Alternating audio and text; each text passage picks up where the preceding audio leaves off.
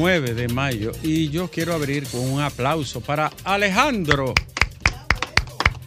Ha vuelto Alejandro, el gran Alejandro, el, el mismo Alejandro que acabó con Darío y, y que le quitó el imperio y le quitó la esposa. Alejandro el Grande. Ah, sí, señor. Serie, serie 48. Alejandro está de regreso. Nuestro control y director técnico Alejandro, que estaba afectado de salud, se reintegra al sol de la tarde. Para mí es una alegría. Le tengo mucho aprecio a este compañero de trabajo que además es bonaero. Señores, Pero sobre todo que tú rellenas, porque tú tienes el soporte con así es, sobre todo por, por el don de persona que es, su bondad, su sencillez. Empezamos este lunes 29 de mayo. Una mirada a las principales informaciones y las noticias que hacen los hechos, Alejandro, y que tejen la historia. ¿Cuántas cosas? Bueno, quiero empezar primero, en términos muy personales. Yo he estado afectado de salud, he venido hoy, pero estaré tomándome unas vacaciones, aunque tendré conectividad y conexión con mis compañeros y el programa, pero he estado afectado de una faringitis aguda. Y eso me trastorna las cuerdas vocales. Por lo tanto, estaré fuera de la universidad y, de otras actividades en las que tengo que usar la palabra. Pero estaré siempre en conexión con ustedes y además eh, analizando las incidencias y los hechos que son noticias aquí en el sol del país, aun sea por vía telefónica, de cuando en vez.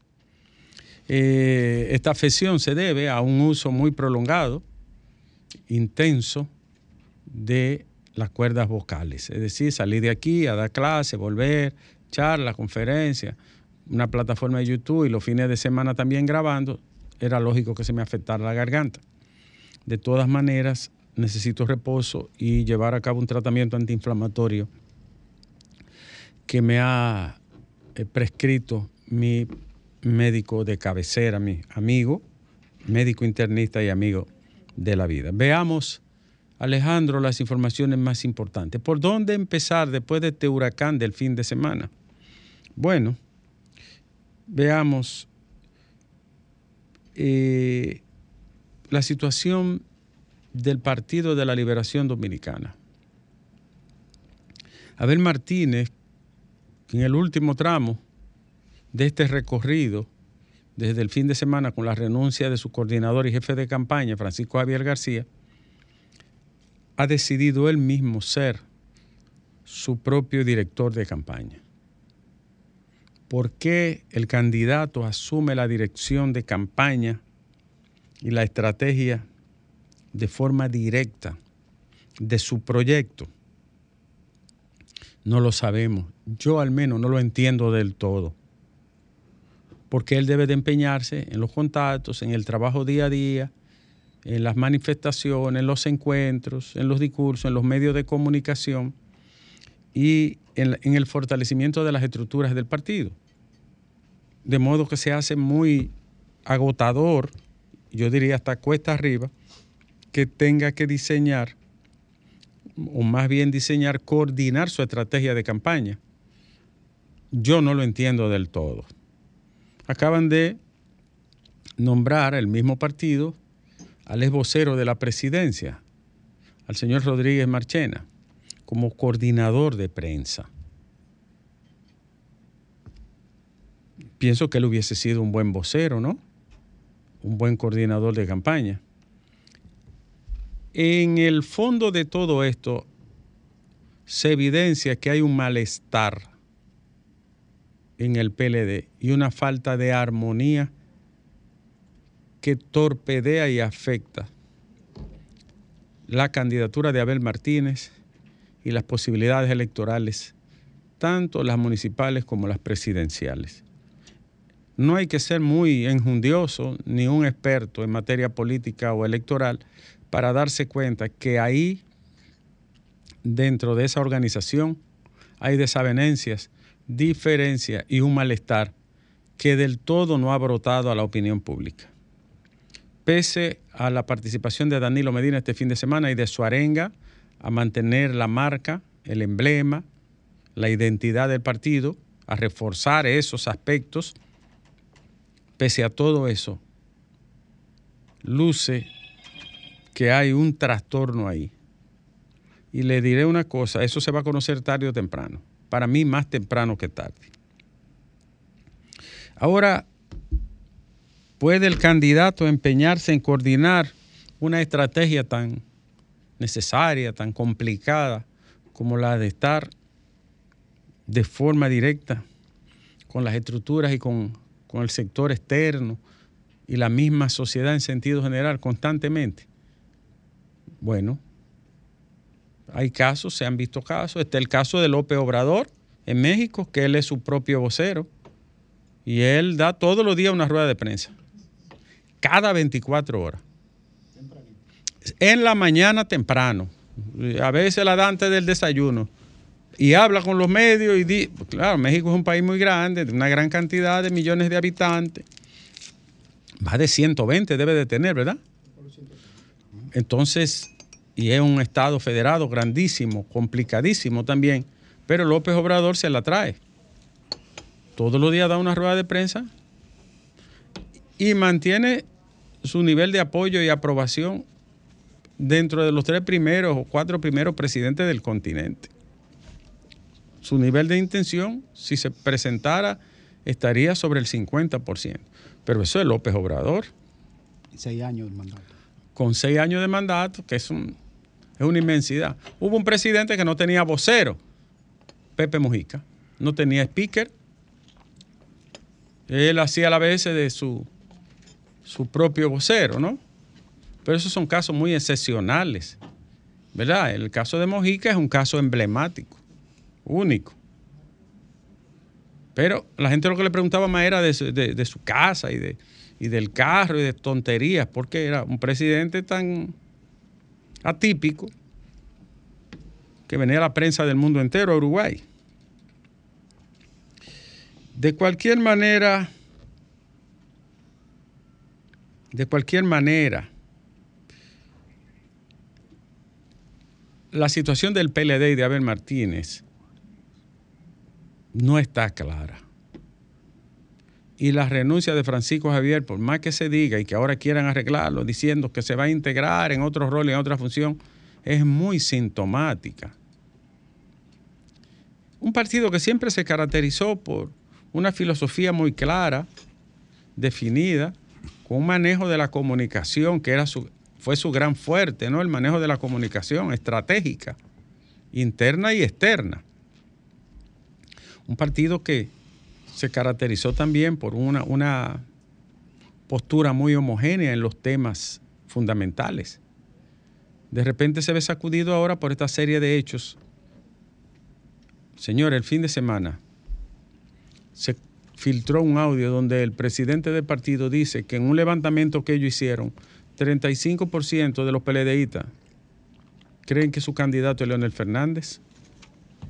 Pero no tendrían que filtrarlo porque la encuesta Mar Penn Stagwell trajo una variable que exactamente mide eso y dice que el 35% de los PLDistas dice que votarían PLDistas que votarían por el candidato de la Fuerza del Pueblo. Y para, como si esto fuera poco, Charlie Mariotti dice que hay como una especie de dicotomía. Que la gente que es del partido no necesariamente se identifica o es fiel al candidato y lo soltó públicamente también. En resumidas cuentas, eso opera espoleando y torpedeando al candidato y sus posibilidades, no cabe duda de eso.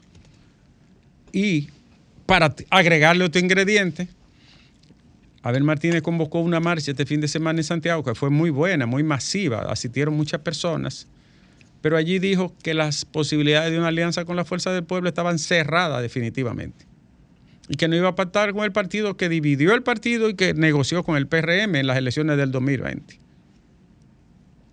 Fíjense que se ven como trozos de discursos dispares, distantes y muy disgregado todo.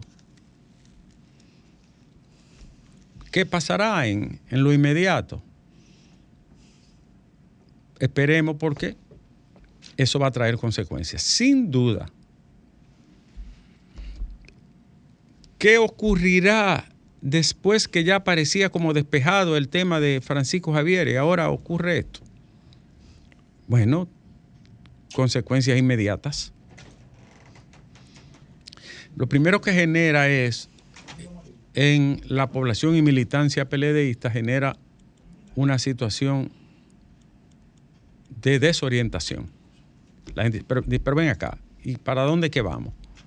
Y lo segundo es que debilita moralmente, psicológicamente a las estructuras y la militancia.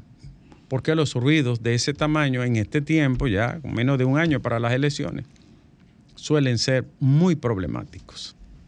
Esperemos pues, ojalá resuelvan su tema y su problema. Ojalá sea así. Pero Alejandro, hay más noticias. La muerte de Robert Espinosa, un primer teniente de la Fuerza Aérea de la República Dominicana, asesinado durante un atraco en San Isidro, se sumó a otros hechos que el fin de semana denotaron nueva vez que la delincuencia ha rebrotado. Una, una muerte lamentable que este oficial de la escolta del presidente pagara con su vida en un atraco que terminó con su muerte. Hay muchos hechos delictivos en los últimos días, Alejandro. Se ha recrudecido la inseguridad. Y el gobierno tiene que dar respuesta a eso. Eso no es con discurso ni con postura cosmética, eso es respuesta. Y Alejandro, sale hoy otro estudio. Señores, oigan esto, pueblo dominicano. Pueblo dominicano, tú que has gastado 27 mil millones de dólares desde el año 2013 a hoy, a la fecha de hoy. Desde el 2013 al 20 tú gastaste más de 20 mil millones de dólares y ya andas rondando los 27 mil millones. Sufrido pueblo dominicano, escucha esto. La evaluación diagnóstica nacional establece que los estudiantes siguen estancados en sus aprendizajes. Los resultados del estudio de evaluación diagnóstica nacional se aplicó en estudiantes de tres niveles de educación preuniversitaria donde se refleja estancamiento en el proceso de aprendizaje de la materia básica, como donde siempre, lengua española, matemáticas, ciencias sociales y naturales. Con una evaluación que ronda entre del 0 al 33 como máximo de satisfacción en las diferentes materias, el desempeño de los niños y de las niñas adolescentes plantea la necesidad, según la palabra del ministro de Educación, de una cirugía de todo el sistema. Y es verdad, hay que intervenirlo de corazón abierto al sistema educativo dominicano. ¿Y saben por qué hay que intervenirlo? Porque no sirve. Porque no sirve. No es que no sirve para enseñar a los niños y las niñas a pensar. No, pero es que no sirve. Es un disparate de sistema educativo. Usted puede meterle todos los millones del mundo y no van a aprender los muchachos, porque el modelo y el método, la epistemología didáctica que usa el, el modelo educativo dominicano es inservible. ¿Tú sabes cuánto sacaron, Alejandro, los muchachos?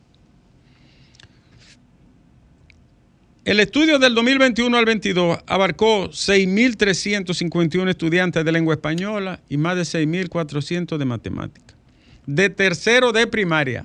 Yo tengo el otro estudio que hizo ERCE aquí, para compararlo.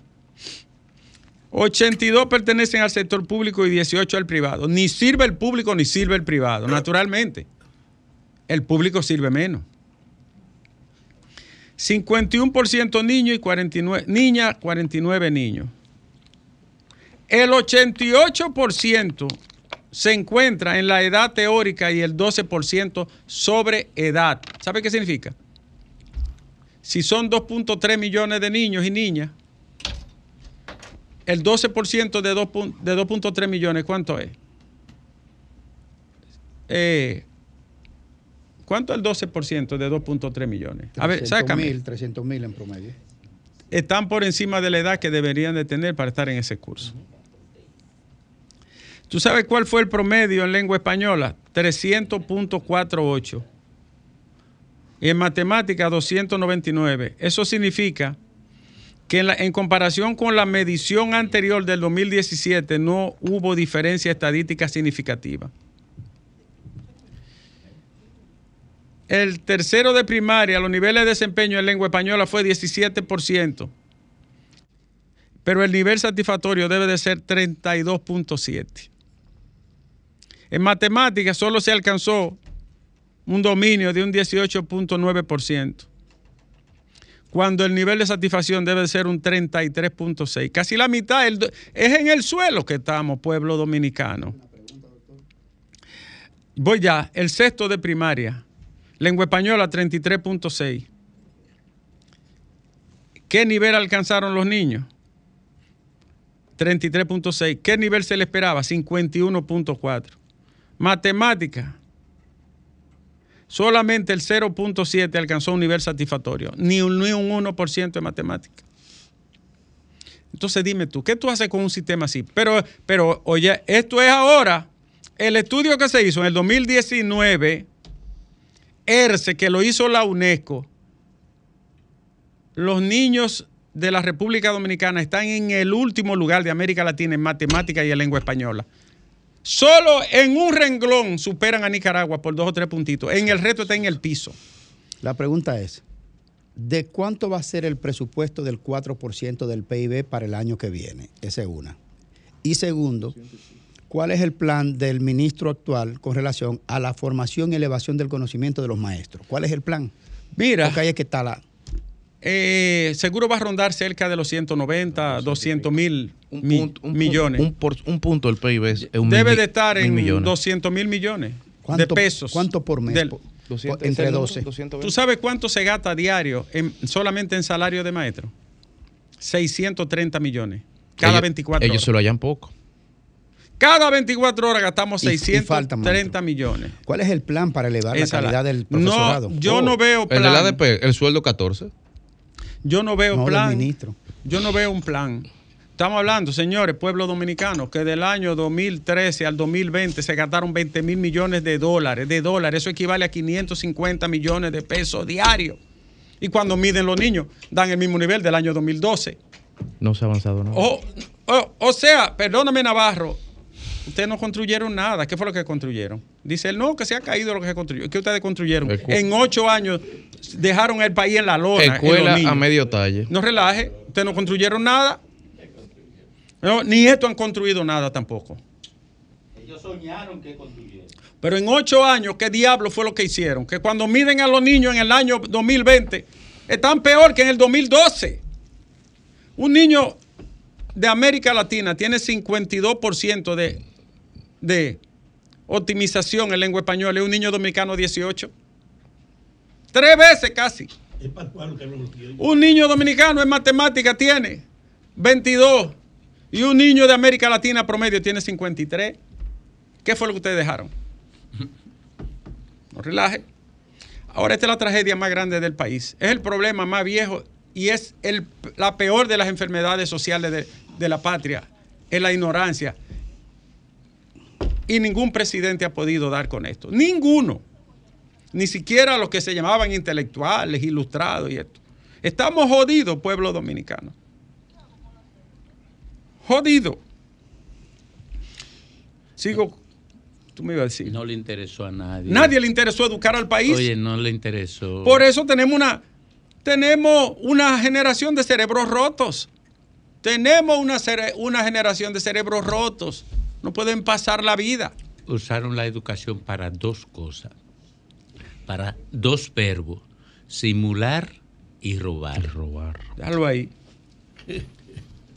Entonces, Alejandro, concho, qué, qué noticia tan positiva esta de- después de ese descalabro que acabo de, de analizar.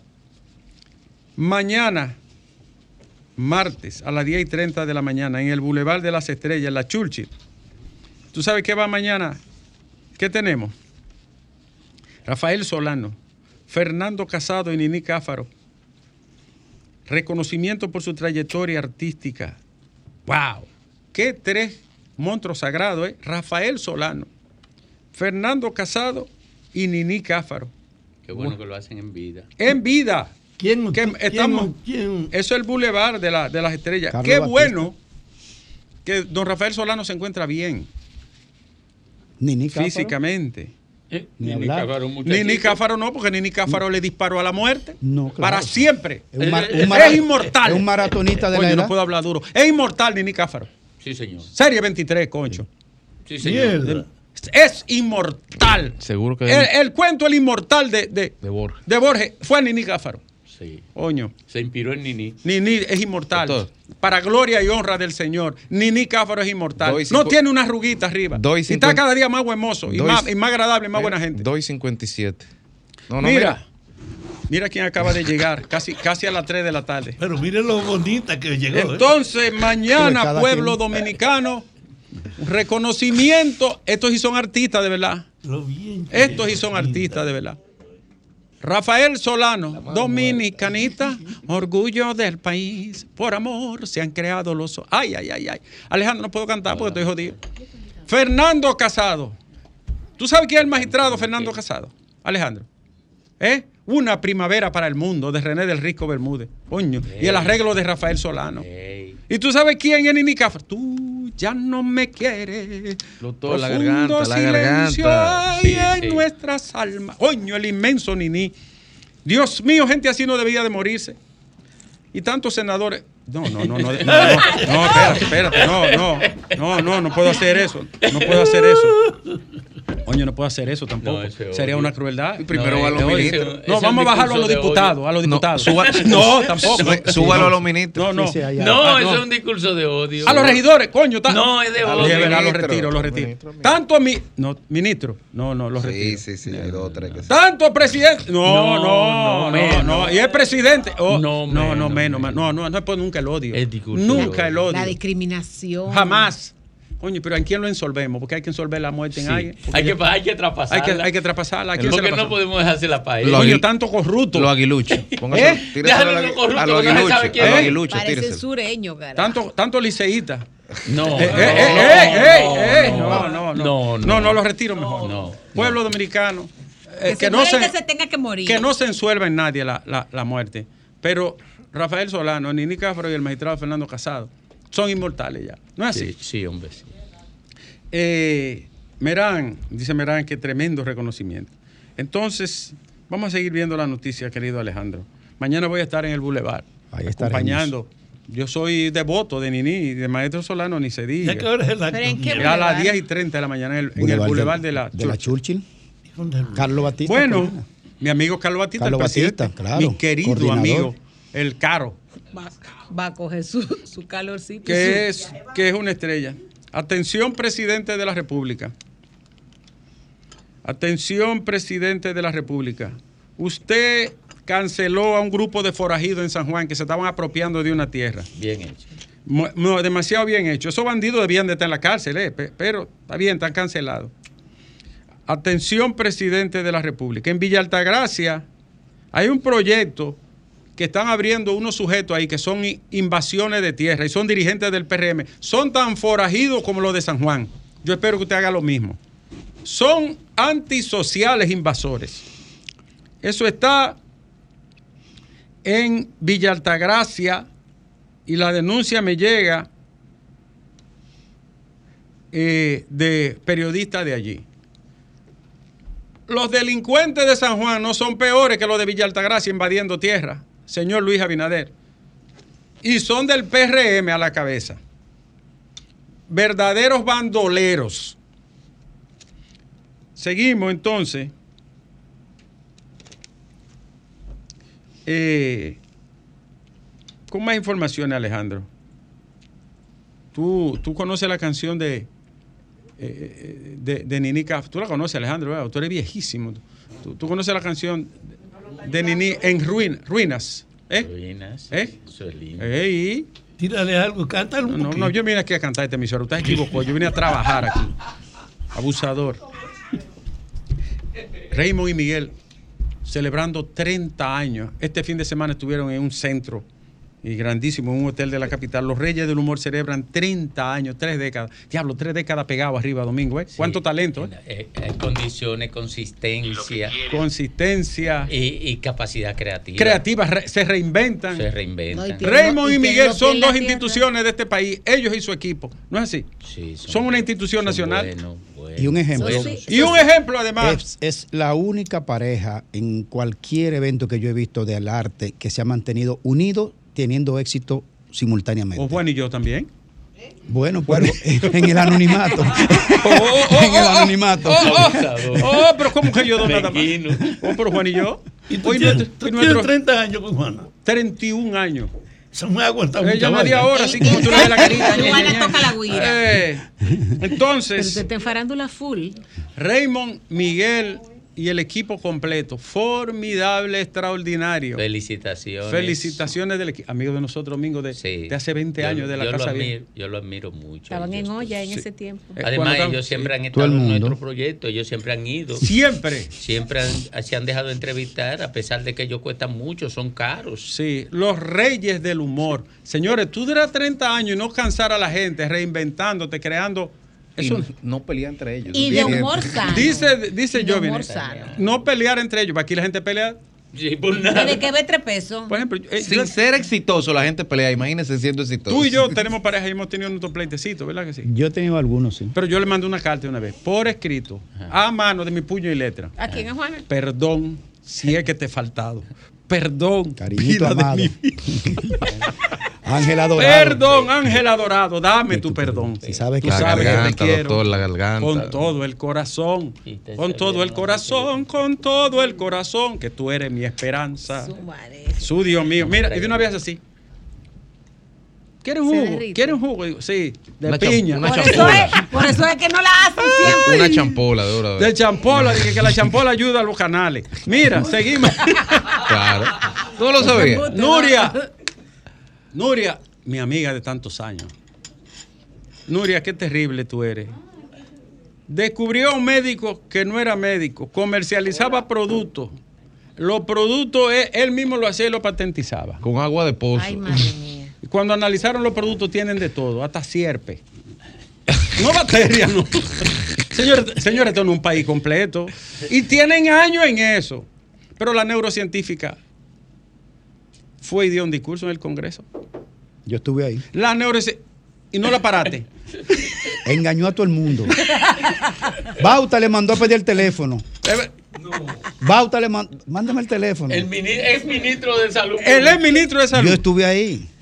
Y nadie la. Mira, Bauta, compañero tuyo. Pero- deja de no, estar pero- diciendo no, eso. pero- pero él tiene que estarse dando golpes no de pecho, verdad un veterano dice, como no ese. toda la verdad Entonces ella, ella, ella expuso delante de los legisladores Sí, claro, todos, porque era, era un espacio abierto. y convenció a todo el mundo ahí. Titirimundate. Pero además, ella, era, ella es pastor. Nuria, gracias. ¿cómo- perdón, ¿cómo usted comenzó el comentario? Con el nivel educativo del pueblo dominicano. Cinco grados y medio. Entonces, ¿le puede sorprender eso? Incluyendo Ahora- que, con- que convenza a los diputados y, ella y estaba, senadores. ella No, no, estaba operando de- desde hace siete años. Sí, claro. Siete años ella tenía pegada. Mire, doctor. No hay pero cosa más convencedora que un embaucador. Están haciendo un piquete y le van a mandar, los niños se lo van a mandar a Luis Abinader para que le busque. Pero ¿y qué, y qué él quería? ¿Que, la- que sigan estafando? Es que el embaucador Ahora, hace su tarea. yo tengo información, la voy a dar ahora a propósito. Me mandó Carlos Suero una información. El ministerio va a asumir con otras instituciones el apoyo a esa familia. Bien, Lo van a llamar, eso me dijo el encargado de Eso comunicación del política de ministerio. que lo que pasa es que diseñar todo eso y recoger todo eso no es sencillo, además de que es, un- es una terapia muy cara y es una disciplina mu- muy especial. Pero quiero que sepan padres, madres de esos niños, que lo que había era alguna sujeción psicológica, porque ahí no había un nivel, ni una competencia, una herramienta suficiente. Y la desesperación de Y la padres, desesperación. doctor, Y de la no tener a dónde llevar a sus que el hijos. Estado ha desatendido. Señores, eh, Francisco Javier aseguró que se integrará a la campaña. Ay, ¿A Francisco. cuál campaña? ¿A- ¿Hay alma que salvar? ¿A la de quién? Eh, yo- a la de Abel. Eh, Miren, este doctor que Nuria descubrió esto es grave, señor. Cerda. Comercializaba medicamentos. Él mismo. Ay, doctor, pero ¿por qué usted no terminó si usted es tan joven? ¿Por qué no terminó su carrera, se graduó, adquirió su S4? ¿Por qué tenía que ser así? ¡Qué barbaridad! Eh, Pero la de Cambridge también tenía tiempo de graduarse, doctor. ¿Cuál? La de Cambridge. ¿Jovencita también? Sí. Bueno, Peleadita, sí, pero.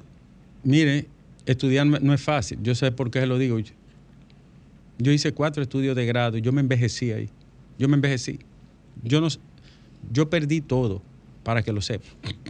¿Cómo que Todo. ¿Cómo que todo? Juana, Juana fue que ¿Cómo que salvó. todo? Juana, Todo. Juana fue que salvó esa alma. No, Suerte que yo no, me puse a estudiar después de tener hijos. Si no, ni hijos yo iba ¿Y a la guanábana entonces? Eh, eh, sí, porque él lo perdió todo. Yo me comía hasta, hasta la cácara de guanábana, para que tú lo sepas. Eh, sí, leas así. Eh, me la untaba y todo. Tú no sabes lo que Y todos los remedios que me daban lo hacía. No por por dentro y por fuera. Coño, murió José Joaquín Domingo, tu amigo. Mi un hombre honesto. Mi amigo, el hombre que yo más he admirado en política después de Juan Bosch. Fue mi profesor en Derecho, en la UAS, Ah, en. Introducción al Derecho. Coño, un hombre honesto, íntegro. ¿Cómo se llama la obra? Se busca un hombre honesto al medio del día con una lámpara. Dios, Dios, Dios. De- Domingo. Se topaba de frente con, con, con Vidó Mira, Medina. lo conocí. Era, era, fue rector, Sí. Sí. fue rector de la Le ganó. ¿tú sabes a quién? A Virgilio Bello Rosa. A Bello Rosa le ganó. Sí, No, esa a vez. otro honesto. Fue con él que compitió. Wow, le, Le no- ganó no pudo llegar. en una segunda vuelta. Pero La se dio. José Joaquín Vidó Medina, una institución de este país de la seriedad, falleció, 92 años tenía el doctor. Excelente abogado, maestro, Lo ex lo rector, diputado, fue diputado. Sí, fue diputado. Y director tú de sabes ética, por qué? integridad. ¿Sabe, ¿Sabe cuál fue la ofensa más grande que él recibió? Y me la contó a mí. Ajá. Me la contó.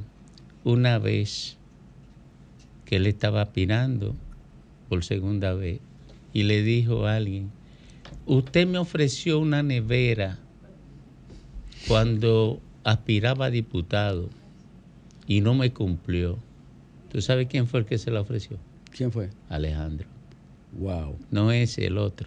El otro. No, este no da ni, ni- ni Eh, una. Alejandro, él es director de la casa. Aspiraban Ah, los ya, dos ya, en el mismo Y periodo. fue él que la ofreció. Y fue él que le ofreció. Wow. Y él se sintió, me dijo, me contó, sintió la humillación más grande que recibió en política. Digo, me dice él, Domingo, o Pae, me decía una vez Domingo y una vez ¿tú crees que yo haría eso? Yo me sentí el hombre más infeliz en política. Un hombre serio. Falleció, fundador del PLD, de esa generación primera, ¿no? De bochistas. En paz descanse a su familia, consolación. Salió la encuesta ABC Marketing, ustedes la van a discutir en breve, porque se salió hoy, fue hecha este fin de semana. Y también, Alejandro, hay una disposición que hay que aplaudir. Prohibido llevar plástico a la isla Saona y a la Catalina. Debiera de hacer en todas las playas del país. ¿Tú has visto cómo dejan las playas? Los dominicanos. Sí. Como el quinto grado de primaria deja las playas. Sí. Es una cosa ve- vergonzosa, aterradora. La dejan llena de plástico, la tiran al agua, lo tiran donde quieren, en los caminos, en la carretera. Hay que eliminar el plástico de las playas, no solo de la isla Saona y de la Catalina, que es una medida muy buena y que yo apoyo. Hay que eliminar eso. Atención a los señores, atención a los depredadores de Bonao. Por ahí escribieron una nota diciendo que, qué sé yo qué, que, que él es diputado niño Miren, señores, Oigan lo que les voy a decir. A mí no me importa lo que haga el ex diputado Niño Fermín, ni la, ni la gobernadora, ni el senador, ni el síndico. Es que ustedes tienen que irse del río. Es que no se le puede entregar el río para que se lo coman. A mí me importa lo, lo que diga cada quien y lo que haga. Es que este país no puede permitir que ustedes se traguen los ríos. Y tienen que irse a la cola de la presa a buscar material. Así que, que déjense de cuentecitos y de historietas estúpidas. No queremos depredadores en los ríos, sencillamente. Alejandro, esta última información. Eh, concho, la muerte de Vido Medina. Eso no dice que uno se muere. Un, un abrazo a José Orlando, mi. ¿Y el doctor, cómo mi se llama? Él tiene un hijo. Él tiene dos hijos médicos. Dos hijos médicos, ¿no? Eh, José Orlando y. Concho, como él, ¿no? el nombre del mayor. Hu- Hubo uno que se suicidó. No, ese era el ingeniero, que era el más pequeño. El más pequeño. Entonces está la hembra, que es la esposa de, de mi amigo, eh, que fue mi compañera de, de estudio en, en- en la escuela de Derecho. Coño, cuando se muere una- una- un ser humano bueno, yo pienso en el cuento de Borges siempre. Tiene dos hijos neurólogos, neurocirujanos excelentes. Excelente. Yo fui compañero de José Orlando en el PLD, en, en un organismo del PLD. Y, eh, y ambos fueron compañeros de mis hermanos que estudiaron medicina, mi hermano Benjamín y mi hermano Eunice. Eh, tuvimos una relación muy cercana, muy cercana. Yo- él era mi mentor personal, sin que nadie lo supiera. Wow. Hay un poema de, de Borges, Alejandro, que él le canta breve al tiempo y a la muerte. ¿Dónde estarán los siglos? ¿Dónde el sueño? De espada que los tártaros soñaron. ¿Dónde los fuertes muros que allanaron? ¿Dónde el tronco de Adán y el otro leño? El tiempo es inmortal las horas inertes no conocen la sombra, no la evitan. Hay un corazón interior que no necesitan, la miel helada que la luna vierte. Entre el alba y la noche hay un abismo de agonía de luces, de cuidado. El rostro que se mira en los pasados, espejo de la noche, no es el mismo. El hoy fugaz eterno, es tenue y es eterno. Otro cielo no espere, ni tampoco otro infierno.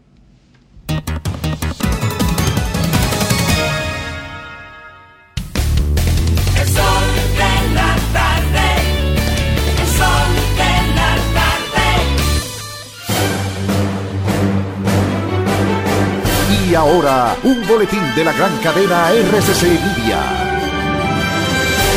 El candidato presidencial por el Partido de la Liberación Dominicana, Abel Martínez, informó que de manera provisional estará asumiendo la coordinación nacional de su campaña. Por otra parte, el Ministerio de Obras Públicas cerrará este lunes los pasos a desnivel de la Avenida Mirador Sur con la Avenida Italia, Núñez de Cáceres con Cayetano Germosén, Independencia y George Washington desde las 10 de la noche hasta las 5 de la mañana para realizar trabajos de mantenimiento. Finalmente, el gobierno de Perú creó una comisión para asesorar a la presidenta Dina Boluarte en cuestiones constitucionales que asistirá a la mandataria en la toma de decisiones estatales acorde con los parámetros. Para más detalles visite nuestra página web rccmedia.com.do. Escucharon un boletín de la gran cadena RCC Media. Sol 106.5, la más interactiva. Una emisora RCC Miria. Sol de la Mañana vuelve a su casa grande, New York City. Del 31 de mayo al 3 de junio en vivo con todos ustedes, la diáspora dominicana. De cara a cara con nuestra gente desde diferentes puntos de la Gran Manzana. Sol de la Mañana, llevando la información de primera mano por Sol 106.5, Telefuturo Canal 23 y todas nuestras plataformas digitales. Con este tapón y tú de camino al banco. No, hombre, no. No te compliques y resuelve por los canales Banreservas. Más rápido y muchísimo más simple. No te compliques y utiliza los canales Banreservas. Tu banco fuera del banco. Banreservas, el banco de todos los dominicanos. Lunes 29 de mayo, el templo de la música tropical Jackson se estremece con el concierto de las madres. Nunca me pidas. La historia musical del maestro Ramón Orlando. Ramón Orlando. Todas sus obras musicales en vivo. Si tú piensas que no te amo. Y esa gran noche será el reencuentro de la Orquesta Internacional con sus cantantes originales interpretando sus grandes éxitos. Henry García, Desde que te di mi primer beso. Peter Tu Cruz, mujer me has embrujado. Diomedes, Haciendo en una isla hay una Miguel esa Miguel paloma que voló. y muchos más. Profesionales del merengue suben a tarima. Ramón Orlando y la Orquesta Internacional. Lunes 29 de mayo, el concierto de las madres en Chexet. Para información, 809-535-4145. Un evento de los Martí Producciones. Próximo lunes, lo mejor de los 80. Diony Fernández y Aníbal Bravo. Sol de la tarde. Jalao con lo mejor de la gastronomía dominicana en el mejor ambiente. Jalao, martes a jueves desde las 5 de la tarde, viernes, sábados y domingos desde las 12 del mediodía. Reservas 809-792-1262 y jalao.do. Jalao 100% de aquí. Calle El Conde 103, frente al Parque Colón en Santo Domingo. Y ahora también en New York. Jalao, New York City. 2420 Amsterdam Avenue. Reservas halaonyc.com.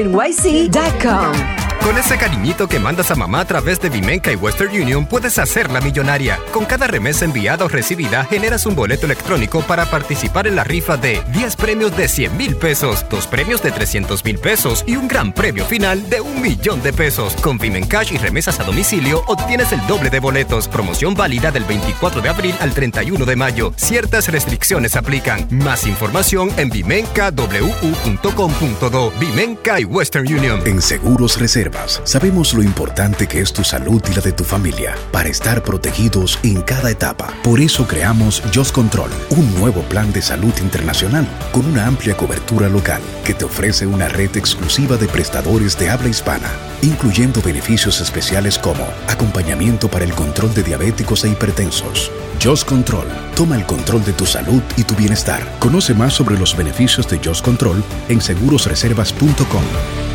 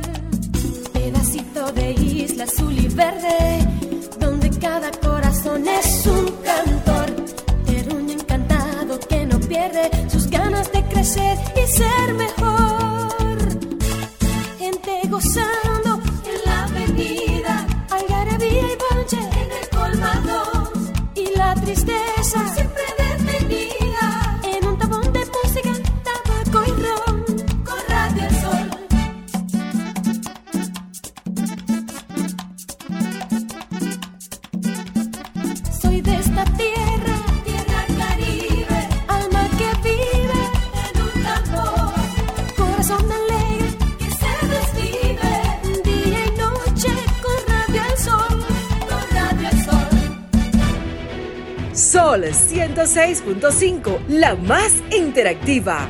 Una emisora RCC Miria. El sol de la tarde. El sol de la tarde. El sol de la tarde. El sol de la tarde. Comunícate 809 540 165 1833 610 1065 desde los Estados Unidos. Sol 106.5, la más interactiva.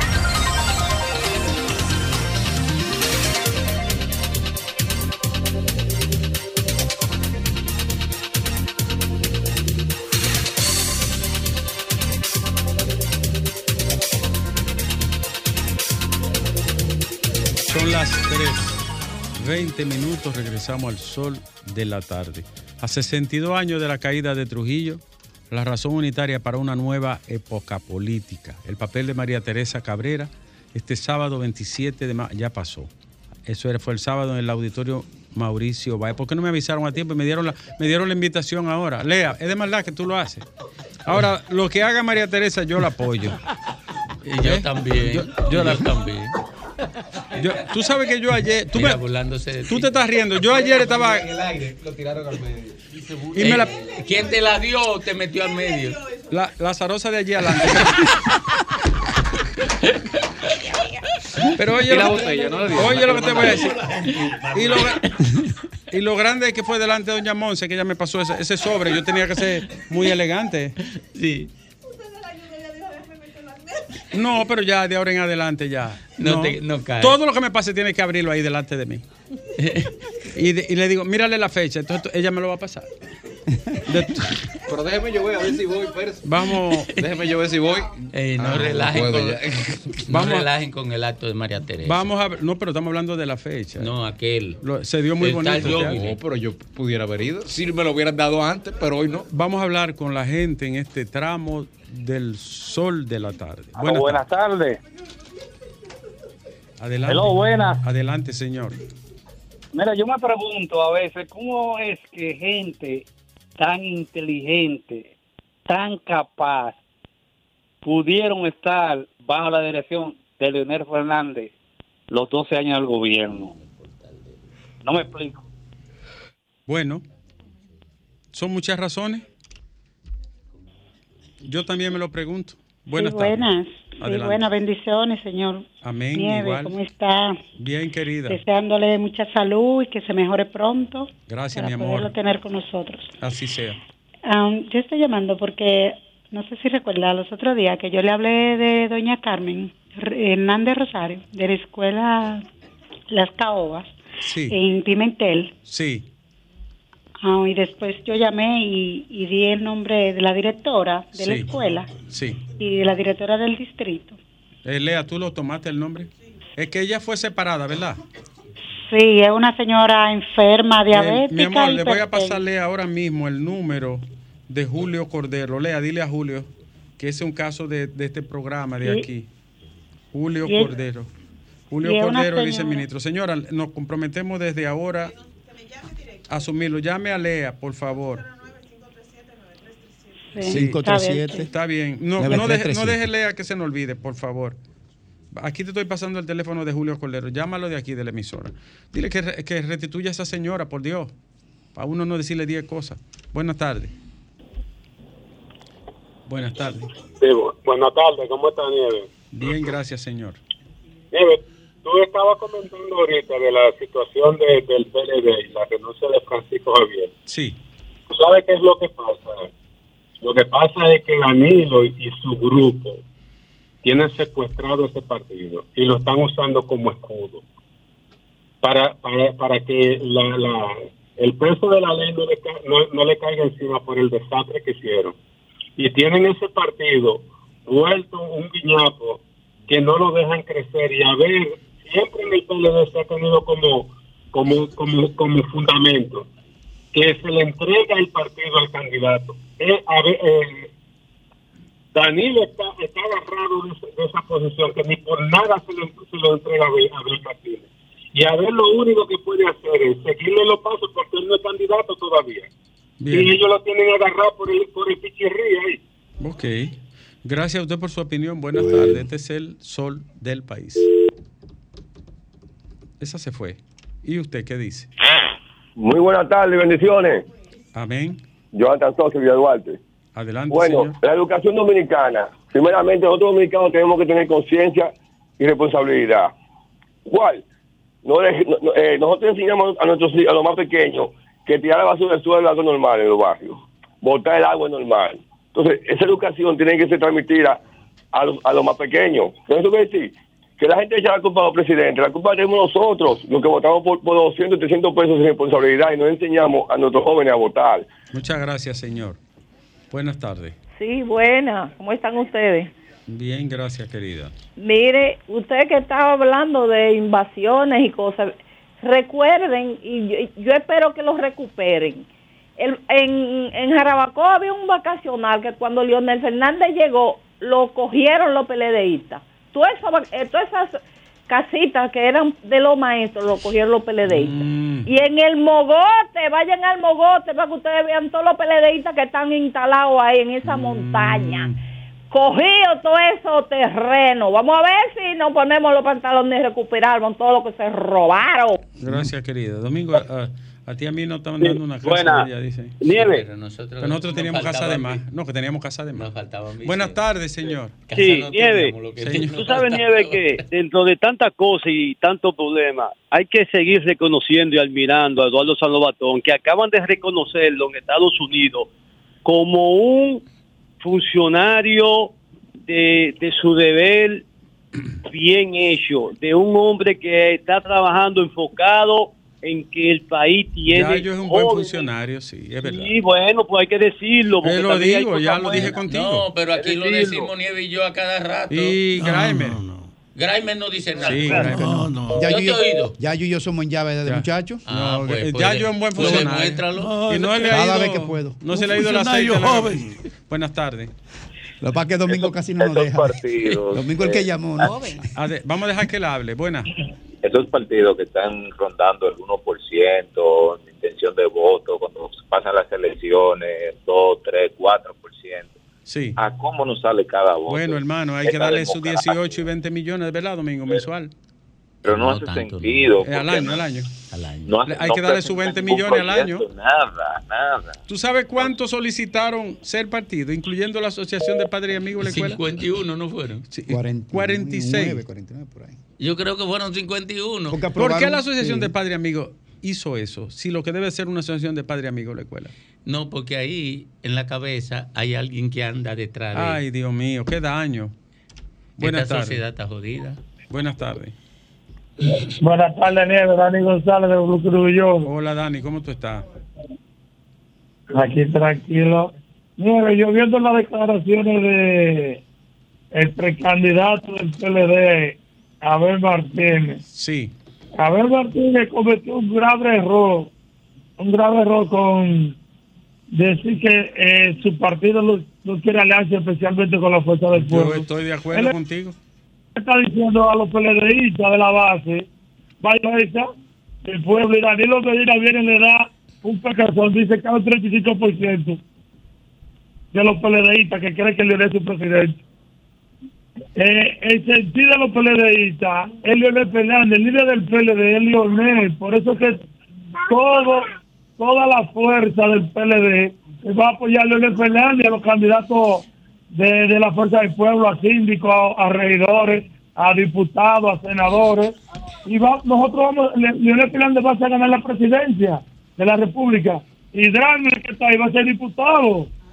Porque el PRM lo que ha hecho es a poner a de hambre al pueblo dominicano. Es un partido, es un partido que da más es de cuatro años. Y mire cómo está la corrupción en el PRM y todavía no ha puesto uno, no ha metido unos presos. A Fulcar se llevó 30 mil millones de, de, de, de educación. Y mi hijo mío, secretario sin cartera de la presidencia. No, es un- no es un gobierno de hablar de corrupción, porque lo más corrupto que hay ahí Gracias, Dani. ¿Y usted qué dice? Buenas Bueno. Domingo, Hey, hermano. me, me siento feliz cuando te oigo con energía y ánimo y en salud, gracias al Señor. Yo voy a estar bien hasta que me muera. Claro que sí, líder. Diurka, Hola. ¿cómo anda todo? Bien. Hoy estamos, y Joven está por ahí, Fafa, mi amigo Graimer. A la única que le fue bien ayer aquí fue a mí. Como siempre, como siempre. Doctor, el equipo. ¿Cómo está? Hoy el ministro de Deporte, Francisco Camacho, en San Juan, entregó tres estadios deportivos. Tres. Dos de béisbol y uno de softball. Uno en la comunidad, en la comunidad de Escondido, uno en Guayabo y otro en la mata de Falfán. Siempre el ministro Francisco Camacho se hizo acompañar del siempre eficiente viceministro Kennedy Vargas. Espérate, ¿qué fue lo que hicieron en las matas? Repite eso. Entregamos un estadio allá hoy, en la mata. Mira, uno en Escondido y uno en Guayabo. Yo lo leí, yo lo leí. Muy bueno. Claro. A propósito de eso. Le yo- sigo escuchando, doctor. Gracias. Yo denuncié mucho aquí el desorden que había en el centro olímpico. Se parqueaban en las áreas verdes, en las aceras. Sí. Pues mira, está controlado. Entonces, bueno. así como yo lo ataqué, ahora yo le agradezco al ministro de Deporte y al director del hospital de la Fuerza Armada, porque muchos son médicos que entran ahí, visitadores a médicos, como no tienen parqueo, se meten al centro olímpico, se parqueaban donde quiera. Pues el centro olímpico se está parqueando adecuadamente. ya no están en las aceras ni en las áreas verdes, ni debajo de los árboles. Que es lo correcto. Yo no había visto ninguna cosa igual. Porque tú vas a cualquier parque del mundo y tú no ves ese desorden. Pero además el centro olímpico era fácil porque hay muchas vías. Lo que pasa es que no que, querían que caminar lejos, no quieren caminar. No. Entonces, ministro, manténgase firme en eso y que se cumpla el tema de que parquearse debe de ser en la calle, no arriba de la acera ni en las áreas verdes. Entonces, Alejandro, eh, ¿cómo está Bonao? ¿Tú sabes cómo celebrar los 32 años del Torito? ¿Tú sabías, verdad? Yo, eso fue un día como hoy. ¿Tú te acuerdas de un sitio que se llamaba San Rafael en Bonao? Ni el Yarabí. Pero si hace 32 años Alejandro no se puede acordar. ¿todo? ¿Cómo que no te Pregúntele viejísimo? por el alfa y usted verá que le va a Eso responder. eran de una dos, dos negocios. El Ah, Yara- tú lo tienes 32. Ahí mismo. Alejandro, el Yarabí, Ah, pues está igual que la en doctora el Yarabí, Silverio. Yo le, le, le daba el torito. Yo era médico. ¿Que usted le daba pasa- qué? 10 pesos para, Ah. para que me cantara chocolate para Elizabeth, más para mí nada. Ay. Alejandro, tenía dinero el ahí. tiempo pasa. Con 10 pesos se compraba una vaca. El Mayimbe cantaba eso. Ahí usted le da.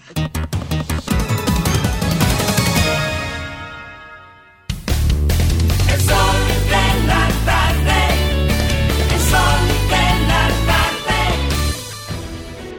Sol 106.5, la más interactiva. Una emisora RCC Miria. Sol, Sol 106.5. La, la- la más interactiva.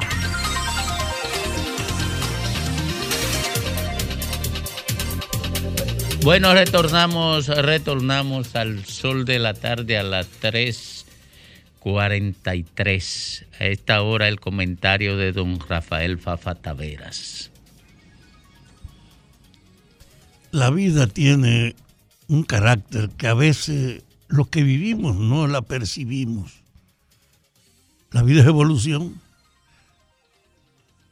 Usted como persona termina agotándose porque el tiempo le va dejando encima a uno alguna consecuencia.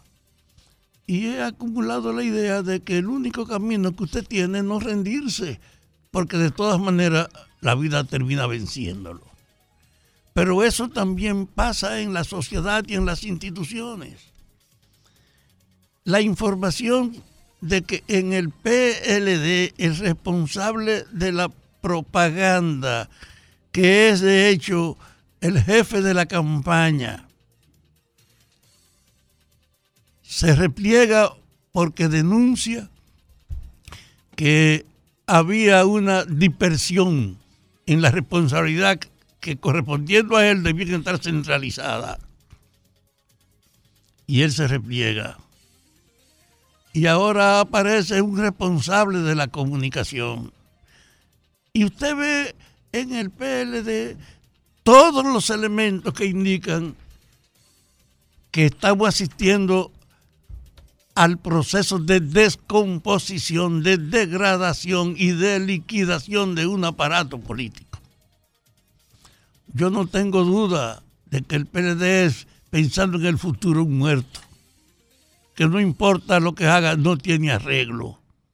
Ahora eso no se resiste, ni se acepta tampoco.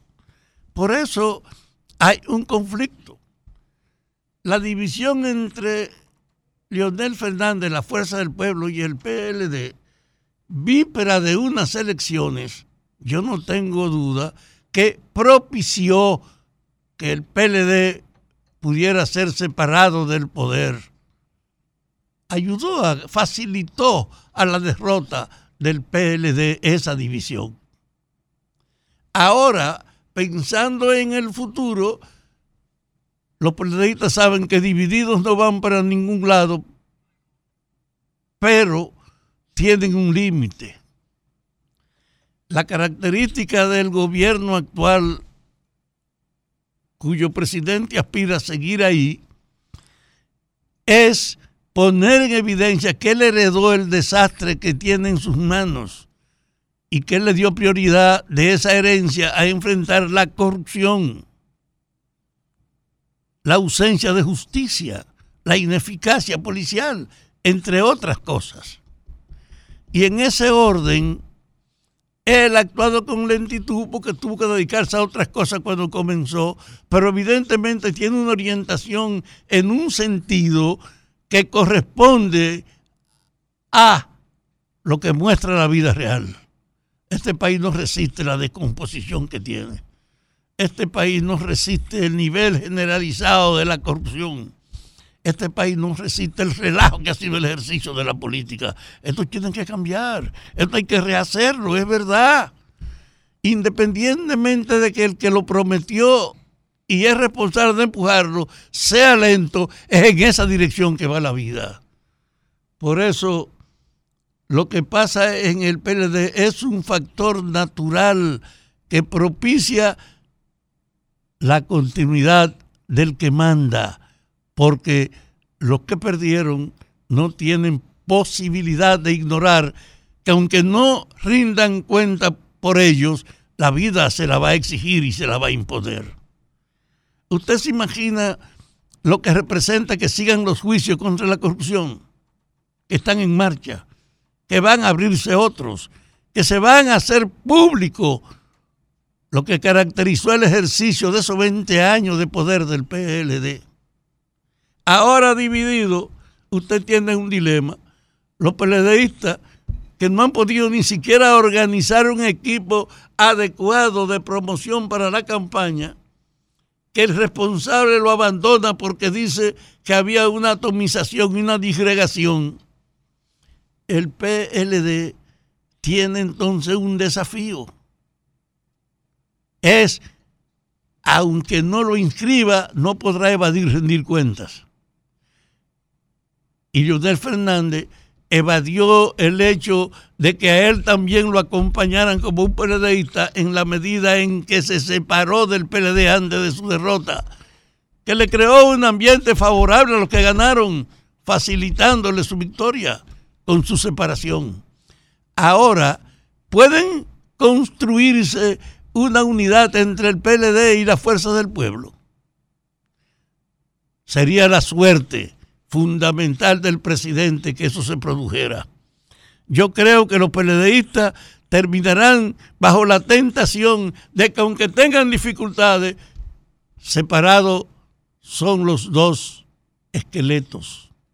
Pero si se juntan, le darían una posibilidad al presidente actual de poder evaluar el sentido fundamental de esos 20 años expresado en lo que él ha heredado, que es la corrupción, la decomposición, la degradación en todas las instituciones. Para mí no hay escapatoria frente al hecho de que el PLD no tiene futuro más que su bancarrota y que Leonel Fernández lo único que puede pretender es que él le limiten las exigencias de la rendición de cuentas y que lo asocien porque él duró 12 años y el otro 12 y el otro 8, y sin embargo fue la misma política general de la descomposición ética, de la ampliación de la degradación administrativa en sentido general y de todos los procesos que se ha heredado ahora.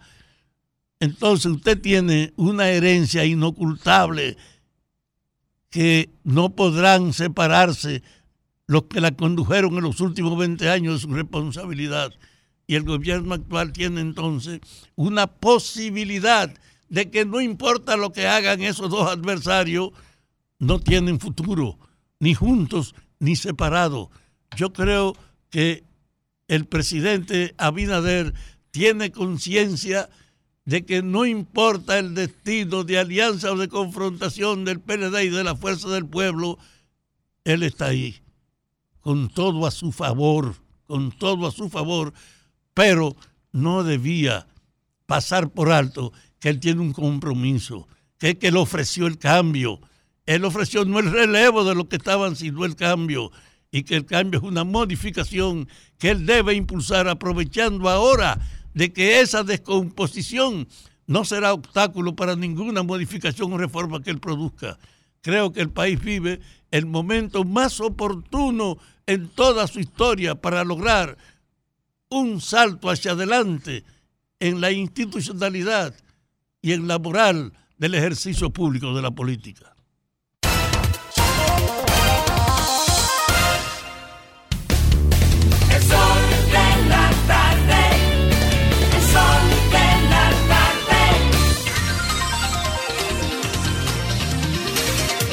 El Tribunal Especializado de Sentencia C de San Salvador condenó este lunes a 14 años de cárcel al expresidente de la República Mauricio Funes Cartagena y a 18 años de prisión al exministro de Justicia y Seguridad David Victoriano Payés por el caso denominado tregua, que consiste en acuerdos que realizaban el gobierno de Funes con pandillas salvadoreñas.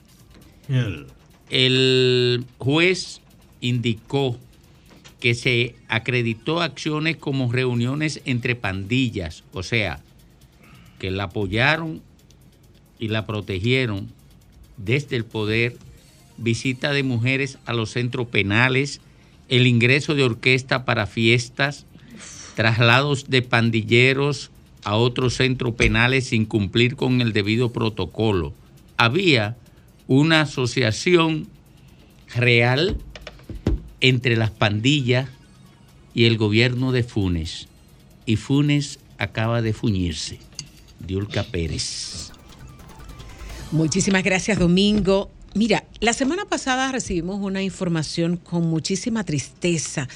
Y es porque vemos cómo medios de comunicación que en otros tiempos eran una bandera, un emblema del periodismo, han ido cerrando. La digitalización, las redes sociales, las plataformas digitales han venido a impactar significativamente los medios tradicionales, pero ver cómo se reduce con el tiempo hasta languidecer. Una cadena como CNN en español eh, duele mucho. Y duele, por ejemplo, en mi caso que formé parte de esa cadena por 10 años. Y ver cómo se anuncia la semana pasada que trasladan sus operaciones del emblemático edificio de CNN eh, en Atlanta, eh, que lo trasladan a México, lo disminuyen y no porque México no fuera una sede importante, sino porque fueron muchas décadas viendo ese edificio identificarse como CNN y que Atlanta tenía a CNN como una referencia obligada, tanto para turistas, para eh, nacionales, como también para quienes veíamos en ese centro eh, mundial en Atlanta una, un destino a donde cualquier periodista quería llegar. Hoy vemos cómo CNN traslada esas operaciones y la disminuye prácticamente a su décima parte, cómo se van a quedar muchos periodistas, muchos productores, muchos realizadores sin empleo en Estados Unidos, pero sobre todo toda esa gente, toda esa gente de la comunicación hispana, cómo lamentablemente se le cierra una puerta importante de la comunicación. Y quizás cuando pensamos en evolución estamos dispuestos a ver la evolución, pero cuando vemos que la evolución no es tal, sino es ver cómo echan para atrás los medios de comunicación, cómo se basan plataformas digitales eh, de servicio de información que no tienen ningún tipo de rigurosidad a la, a la hora de manejar la información. Duele mucho para quienes amamos la comunicación, el periodismo, la investigación de la información y la corroboración de los datos. Duele mucho porque sabemos que desaparece una cadena tan importante como CNN para el mundo hispano, que desaparecerán también muchos de los corresponsales en América Latina y sobre todo el Caribe y Centroamérica, donde se ha reducido significativamente en los últimos 10, 15 años las operaciones de CNN, hasta incluso hay países donde ya no tiene ningún representante. Qué tristeza nos da eso a quienes amamos el periodismo a quienes esperábamos que detrás venga una nueva generación de periodistas que pudiera encontrar espacios abiertos para ejercer la comunicación, espacios abiertos para ejercer el buen periodismo, porque ahora cualquiera se hace llamar comunicador, cualquiera se hace llamar periodista, cualquiera se cree que tiene la verdad, aún sin siquiera moverse para investigar la veracidad de los hechos. Qué pena me da saber que CNN cierra sus puertas, eh, CNN español en Atlanta, que se va a México, pero irse a México eh, significa también que se va de muchos de los escenarios nuestros en América Latina, que encontraban en CNN un espacio donde salir a nivel mundial con todo lo que puede brindar un país, lo bueno, lo malo, lo regular o lo que podríamos mejorar. Qué pena y la verdad es que me duele en el alma ver cómo se cierra CNN, porque sé que con el cierre de las operaciones de CNN en Estados Unidos también se cierran muchos sueños de gente que apuesta al periodismo, que quiere estudiar periodismo, que quiere ejercer el periodismo de la mejor manera para nuestro mundo hispano. Qué pena esta noticia que nos llega.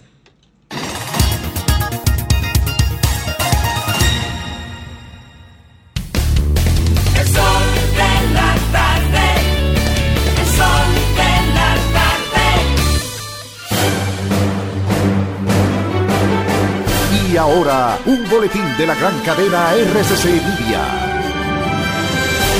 La directora de persecución del Ministerio Público, Jenny Berenice Reynoso, dijo que se encuentra absolutamente sin temor ante las supuestas amenazas que ha recibido la procuradora Miriam Germán Brito. Por otra parte, el miembro del Partido de la Liberación Dominicana, Francisco Javier García, exhortó a la militancia de esa organización votar por Abel Martínez en los próximos comicios del 2024. Finalmente, la Organización Mundial de la Salud pidió que se realicen esfuerzos mundiales adicionales y oportunos para fortalecer la planificación y la prestación de servicios de atención de urgencia críticos y quirúrgicos de calidad. Para más detalles visite nuestra página web rccmedia.com.do. Escucharon un boletín de la gran cadena RCC Media. Sol 106.5, la más interactiva. Una emisora RCC Miria. Las principales figuras de la televisión de Santiago encendieron la radio y tomaron el control. Jaime Tomás, Juan Bonilla, José de Vares, Nelson Peralta, Gladialisa Pereira, Francisco Sanchís, Sagrario Gómez y José Adriano Rodríguez son los patrones de la información y las noticias en Santiago y el Cibao. El patrón de la tarde. Lunes a viernes de 4.30 de la tarde a 7.30 de la noche. Con la bacana 105.9 Santiago. En el Ministerio de la Vivienda y Edificaciones hacemos mucho más que viviendas. Construimos educación. Construimos espacios amigables y sociales. Construimos lugares necesarios para la buena convivencia. En el Ministerio de la Vivienda y Edificaciones construimos sin descanso. Porque estamos construyendo un mejor futuro. Soy Idanis Rodríguez, comisionado del Departamento de Transporte de la Ciudad de Nueva York. El alcalde Rick Adams y yo queremos recordarte que las cosas pasan rápido en la calle. Tu velocidad puede parecer lenta al conducir, pero si atropellas a alguien es espantosamente rápida. Conductores, estén atentos a los peatones y los ciclistas y reduzcan la velocidad al doblar a 5 millas por hora. Recuerda, el exceso de velocidad arruina vidas. Reduce la velocidad. El sol de la tarde. Dar el primer paso nunca ha sido fácil, pero la historia la escriben quienes se unen a los procesos transformadores, impactando la vida de las personas en el trayecto. Este es el momento para que te unas a la conformación de los colegios electorales y hagamos un proceso histórico en favor de la democracia. Nuestra democracia. Junta Central Electoral. Garantía de identidad y democracia. Desde la calle. Gracias equipo. Estoy en la Avenida España, intervenida por el gobierno del presidente Abinader a través del Ministerio de Turismo en coordinación con el Ayuntamiento de Santo Domingo Este, para que municipios y turistas disfruten de un malecón mejorado. Esto dice la gente. Muy buen trabajo. Eso tiene mucha importancia. Lo, lo mejor que pueden haber hecho. Están haciendo un trabajo bien hecho, sí. El proyecto tiene contemplado parador fotográfico, regeneración de áreas verdes, iluminación, ciclovía y otras amenidades. Les reportó Catherine Roses. Retorno con ustedes a cabina. Creemos en las exportaciones, en la salud, en la tecnología, en los emprendedores, en los sectores ambientales y sociales. Nuestro objetivo es impulsar los proyectos que desarrollan el país, ofreciendo opciones de financiamiento más flexibles y diferenciadas a las grandes y pequeñas empresas que tienen sueños enormes. Juntos, haremos que el desarrollo del país no tenga límites. Banco de Desarrollo y Exportaciones. Infórmate más en bandex.com.do. Sol de la Mañana vuelve a su casa grande, New York City. Del 31 de mayo al 3 de junio en vivo con todos ustedes, la diáspora dominicana. De cara a cara con nuestra gente desde diferentes puntos de la Gran Manzana. Sol de la Mañana, llevando la información de primera mano. Por Sol 106.5, Telefuturo Canal 23 y todas nuestras plataformas digitales.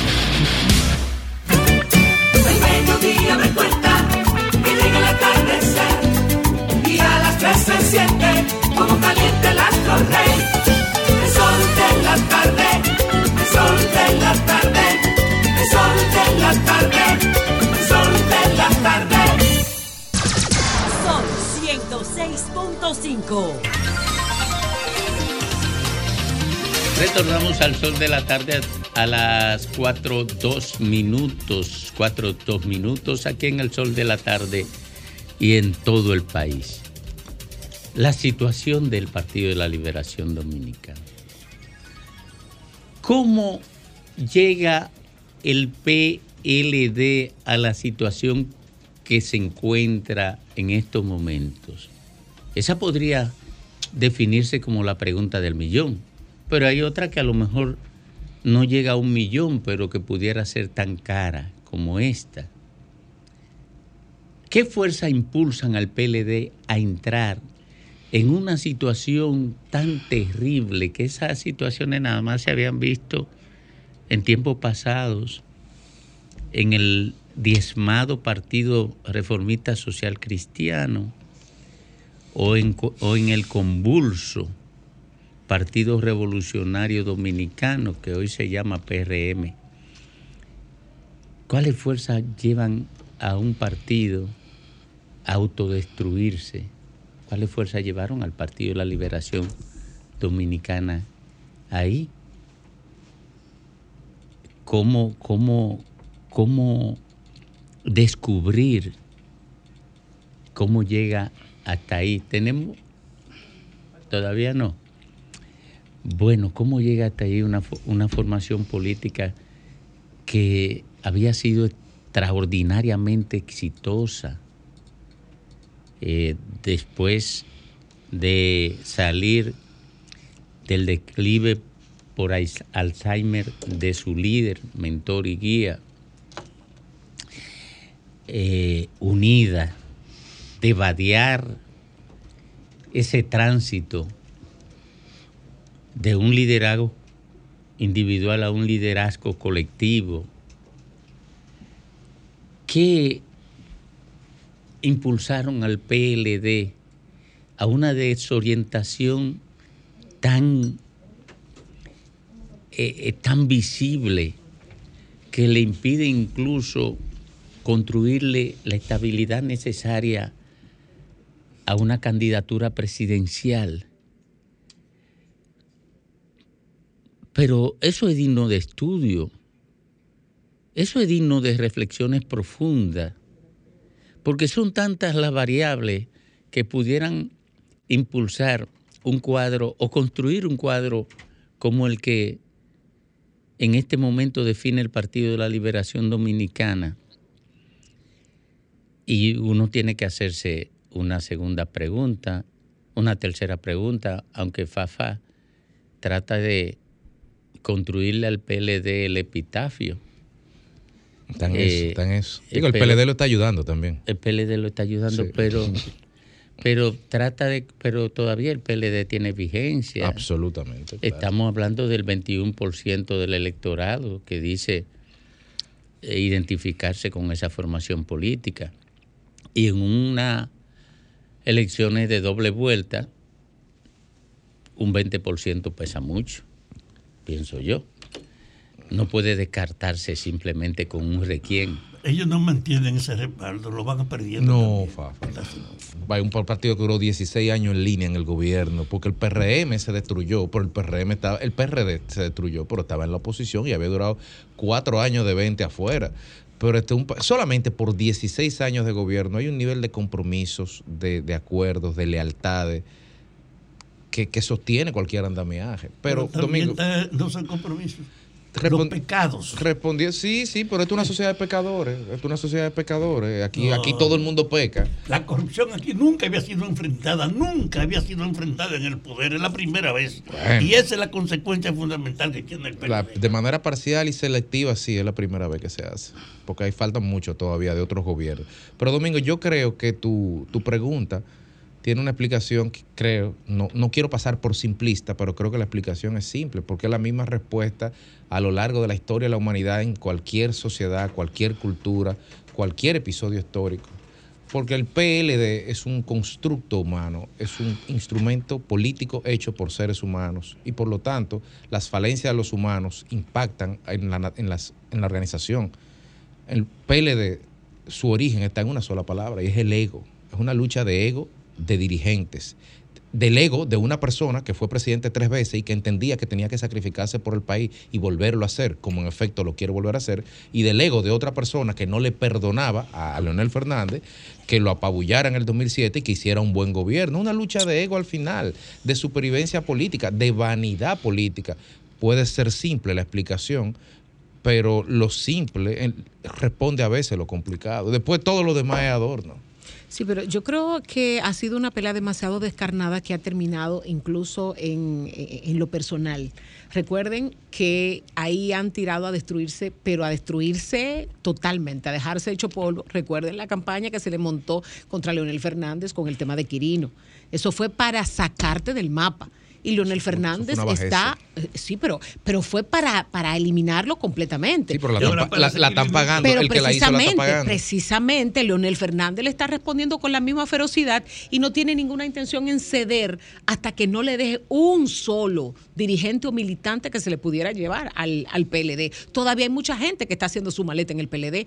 No crean ustedes que ya se acabó esa, esa hemorragia de dirigentes del Partido de la Liberación Dominicana hacia la fuerza del pueblo. Si Leonel Fernández puede llevarse uno solo que se pueda llevar, uno más, se lo va a llevar porque el fin de él es terminar de cobrarse toda la que le hicieron. No, no, no, no, yo no, no, no. No, porque es un tema. Bueno, No, pero es no, lo no. que yo pienso. Pero, pero, es lo que yo pienso. Si Leonel Fernández Oye. pudiera desaparecer el No, PLD, no, no, desaparece. no, si Leonel no, no, Fernández no. tiene que, Eso- tiene eso que darle un campo- abrazo y un beso a Danilo Medina para ser presidente, lo hace pero sin para problema. ser Danilo presidente, no lo hace pero para, él. pero para ser Danilo presidente, no lo hace pero para ser presidente, no. para darle una oportunidad al PLD de que se recupere. no, no está Leonel. Fernández nunca dejaría una oportunidad para que el PLD se recupere. Sí, pero si no es la seguro. intención, la intención política de un hombre de ese nivel es él llegar a ser presidente, Claro. pero no de que demoler a otro para hacerlo. Sí, pero No, si de paso se puede llevar a Danilo, no, perfecto. No, no, no, no, todo el mundo piensa así. La meta de la Unión de Danilo.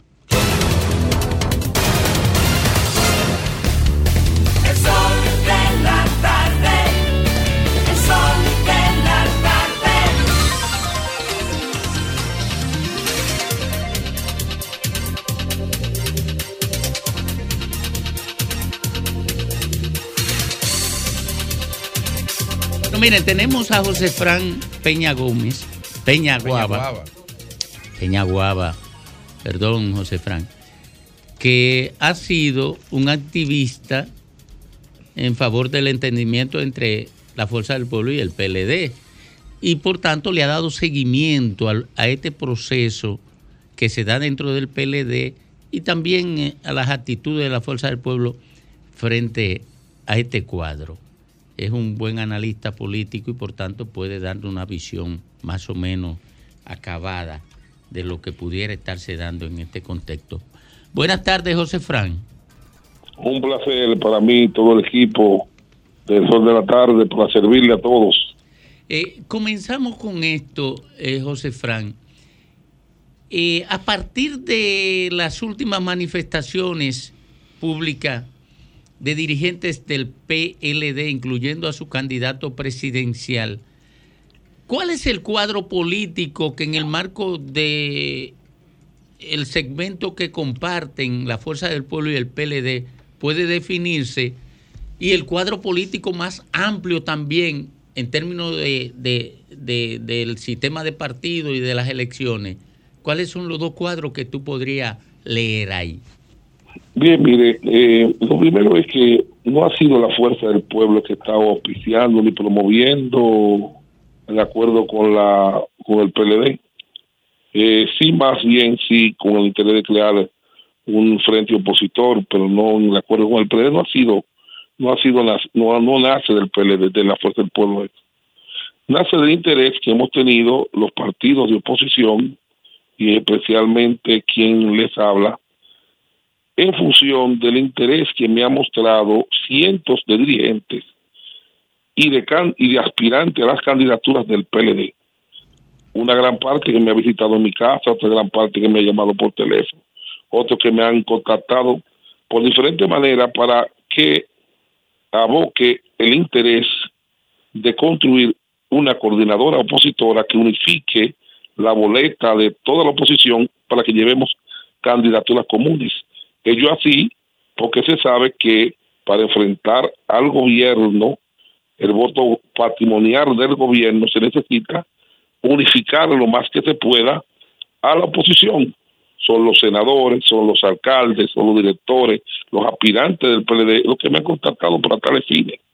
Porque ellos saben que no pueden ganar unas elecciones si no hay, eh, si no se concentra el voto en, en una fuerza opositora, en candidatura común de la oposición. O sea, no es una posición particular, yo lo que he recibido es portavoz de ese interés, más de los del PLD que de la Fuerza del Pueblo o de otros partidos, porque el PLD tiene muchos dirigentes de, de reconocimiento público de larga data el activismo político, que han sido senadores, que han sido alcaldes, que han sido directores, funcionarios eh, importantes y que entienden que con el apoyo de la Fuerza del Pueblo, del PRD, del BID y otras fuerzas políticas, ellos pueden ganarle las elecciones al Partido Revolucionario Moderno y a su coalición. Entonces, primero dejamos claro de que el interés ha sido de los propios dirigentes y aspirantes a candidatos del PLD. José Fran, Graimer de este lado. Este, visto los hechos, inclusive cuando se dio una de las rupturas más fuertes en aquel PRDismo de los 80, entre Peña Gómez, Jacobo, Salvador, eh, o sea, no vemos, o sea, lo que está pasando en el PLD no, no deja mucho espacio para decodificar qué es lo que está pasando exactamente, porque Abel Martínez recibió cuatro embestidas lo- de corrido uno tras de otro. Te lo puedo explicar. Mira, te lo puedo explicar. Lo voy a explicar con lujo de detalle para que la gente conozca. Mira, hay ahí cinco posiciones que comparten eh, eh, la participación institucional dentro de la estructura del PLD, Comité Central, Comité Político y Aspirante. Primero, lo que quiere la voluntad mayoritaria de la base del PLD, una alianza opositora para volver al poder esa base opositora que quiere que haya unidad con la fuerza del pueblo, del PLD, de todos los partidos para ganar las elecciones y volver al poder. Esa es la base de PLD, como lo es también, y tengo que admitirlo, la base de la fuerza del pueblo. Segunda posición, los aspirantes a candidatura. Una candidatura hoy, esto es un mercado persa de la política. Cualquier candidatura ahora que son preferenciales a vocales, a y diputados, sueltan 8, 10, 12, 15, 20 millones. Las candidaturas uninominales cuestan mucho más, las candidaturas a senadores, alcaldes y directores de distrito. Sin una alianza opositora, dígame usted cómo usted le gana al 35, al 38, al 37, al 36 por ciento que tiene el gobierno, póngale el 40 en algunos casos, que tiene el gobierno, si se, si se bifurca el voto, si nosotros no unificamos la boleta, las candidaturas uninominales son las que precisamente más peligro tienen, porque se ganan con mayoría simple. Entonces, no es con un porcentaje del voto. Yo he visto perder a senadores, alcaldes y directores hasta por dos y tres votos. O sea, entonces, en el PLD hay una gran cantidad de personas que aspiran, de dirigentes que aspiran a ser candidatos en esa boleta. Dime tú, ¿cómo ganaría? Te voy a explicar una cosa. ¿Cómo le ganaría Luis Alberto si quiere ser alcalde de Santo Domingo Este? ¿O cómo puede ganar Domingo Contreras? ¿O cómo puede, aquí en, el distrito, cómo puede ganar Víctor Fadura en Santiago? Entonces, ¿cómo puede ganar Guillén en San Cristóbal? a Rafael Hidalgo en, en Astro, de por Dios. Entonces, ese es un problema de sentido común. Entonces, ellos están auspiciando y están promoviendo la unidad, porque ellos saben que solamente con la unidad pueden ganar. Entonces, este es eh, un equipo que también está fundamentando en las alianzas, los aspirantes a la candidatura. Tercero, aquellos que entienden que para volver al poder se necesitará obligatoriamente un acuerdo de primera o de segunda vuelta, que son los dirigentes más sesudos, más juiciosos, que entienden de que solamente en un gran acuerdo con la fuerza del pueblo, en, segun- en primera vuelta preferiblemente, o en segunda, pues pueden volver al poder. Ahí están dirigentes importantes, una gran parte del comité político y una gran parte del comité central que así lo cree. Entonces hay otro grupo, los que creen que pueden, eh, eh, eh, si, si van independientes, creen que pueden dar el sorpaso electoral a la fuerza a la fuerza del pueblo y posicionar la candidatura de Abel Martínez. Y eso yo, le- yo lo entiendo, lógico por demás. Ahora bien, no sobre la base de que tú vas a, a, a- a ocupar el espacio del liderazgo opositor a contrapelo de la voluntad o del sacrificio de tu propio dirigente. Entonces, ese grupo que puede hacerlo de buena fe, sin embargo, ese grupo es muy, es muy, muy minoría dentro de la estructura del PLD hoy. Y hay otro grupo que no se sabe lo que se está jugando, porque puede ser que haya gente que esté jugando a la derrota de la oposición porque cree que en el futuro eso lo puede, le puede convenir. Pues mira, yo a eso le doy un consejo, es que se vean en el espejo de muchos otros que han pensado lo mismo, oye bien, y lo, y- y lo que le ha sucedido. Entonces, pues no sé, nadie puede apostar al futuro en un país como el nuestro, donde los liderazgos nuevos, en este nuevo, este nuevo liderazgo generacional que inicia ahora, eh, no va a sustituir a todos. O sea, tú no, tú no puedes eh, hacer una jugada, diga para el 28, no, que yo quiero que se pierda ahora, porque el 28 yo voy a elegirme como un líder. Entonces, hay esos que están jugando también ese juego. Pero finalmente, lo que debe imponerse es la actitud juiciosa de los miembros del comité central y del comité político en estar de acuerdo con participar en frente opositor, porque quiero aclarar que el acuerdo es con la fuerza del pueblo. La oposición va a tener 10, 12, 14 partidos, y esos 10, 12, 14 partidos va a tener la oposición, eh, eh, eh, todos necesitan todo, pues tú vas a necesitar al PRD, ¿me entiendes? Al BI, al PQDC, al PUN, al PDI y otros partidos y otros muchos partidos y al mismo partido reformista si decidiese finalmente eh, eh, quedarse en la, en la en, la- en el sitial en el sector opositor José entonces Fran. esa es la realidad Sí. En las elecciones pasadas se hicieron acuerdos para llevar candidatos a senadores. ¿Hay algún beneficio que puedan que puedan sacar los partidos que participaron, que puedan entonces darle paso a otro acuerdo similar en estas elecciones? Pero claro, mira, eh, sin un acuerdo, Luis Abinader, eh, cuando me contactó a través de mi hermano Tony, que vino a verme, que tenían seis candidatos a senadores bien posicionados. Y él sabía que sin el liderazgo local bien posicionado, le era más difícil ganar las elecciones. Entonces, él auspició el acuerdo. El acuerdo no nace del 20 de la Fuerza del Pueblo ni de Leonel Fernández. Nace de Luis Abinader. Luis Abinader en una acción estratégica correcta. Luis Abinader que auspicia y promueve el acuerdo opositor. Entonces ese liderazgo de los candidatos a senadores y de los principales candidatos a alcaldes pues, apuntaló la candidatura de, Luis Abinader. Y eso sucedió, por eso se produjo ese tsunami electoral que ganaron veintitantos senadores, ese acuerdo de Juntos Podemos, que fue la, la plataforma de concertación con la que fuimos unidos en el 2020. Pero quiero reiterar algo y quiero decirle algo porque he oído palabras traición muchas veces. Primero, Abel Martínez era parte de ese equipo, parte del equipo que estuvo hasta el último día con Leonel Fernández. Algo hasta el último día porque pues, a mí hubo que darme instrucciones para yo llevar un candidato para darle las credenciales al del BIS a Abel para que garantizara ganar las elecciones. ¿Por qué? Porque la estructura danilista de Santiago, enemiga acérrima de Abel, eh, tenía el control de los delegados de, eh, de Santiago y lo querían hacer perder. O sea, él no puede decir que nosotros somos los aguacates. Entonces, aguacates seríamos todos. Número uno. Número dos. Número dos. No había voluntad de parte de nosotros. Nosotros estábamos decididos a dejar el pleito en lo presidencial. José Fran Peñaguaba habló más de cuatro veces con Danilo Medina. Hablé con, y después llamar ahora a la senadora de la provincia de Santo Domingo, Cristina Lizardo, que se reunió conmigo dos veces para ver si podíamos llegar a un acuerdo para no dividir las fuerzas del PLD y de nosotros a niveles de candidaturas a senador y alcalde.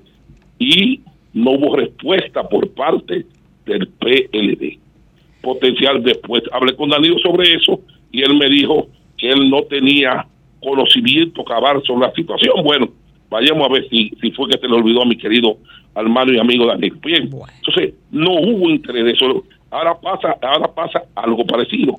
Nuestro interés es que nosotros construir una verdadera unidad, una unidad opositora donde todos participen, porque aquí no es verdad que la gente puede pensar que se va a repartir la candidatura solamente fuerte el pueblo PLD, donde tuviera también participación la candidatura de los otros partidos, sobre todo porque aquí hay un sistema multipartidista. Aquí va a haber 35 boletos, yo no sé ni el tamaño que va a tener el boletón en que se va a votar en este país, porque son, aquí ahora mismo hay 31 partidos reconocidos, y van a conocer 3 o 4 más, llegaremos a 34 o 35 partidos. Imagínate, el que no tiene una coalición, ¿cómo puede presentar una propuesta electoral? Entonces, el problema del PLD es que el PLD hoy se, se peleó desde hace muchos años con una gran parte del partido. Aquí va a haber dos grandes coaliciones.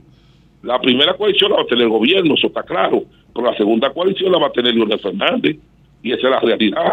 Entonces, ¿quiénes son los que más necesitarán del apoyo para poder ganar de el, el sector de Lionel y de los partidos de oposición? Precisamente el PLD, que no dejo de decir que no, te voy a decir la verdad, tienen muy buenos candidatos, no porque tengan hoy mayor liderazgo que la fuerza del pueblo en la provincia, sino mayor reconocimiento público. Gracias. Entonces, esa es la realidad.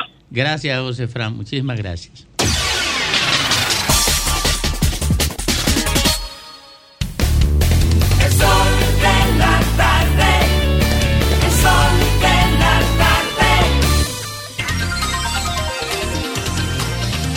Regresamos, regresamos al sol de la tarde a las 4.23 minutos. El comentario de Lenchi Vargas. Eh, Muchas gracias y mi mensaje de amistad y cariño a ti, dominicano, donde quiera que estés. Desde Sol, Sol de la tarde.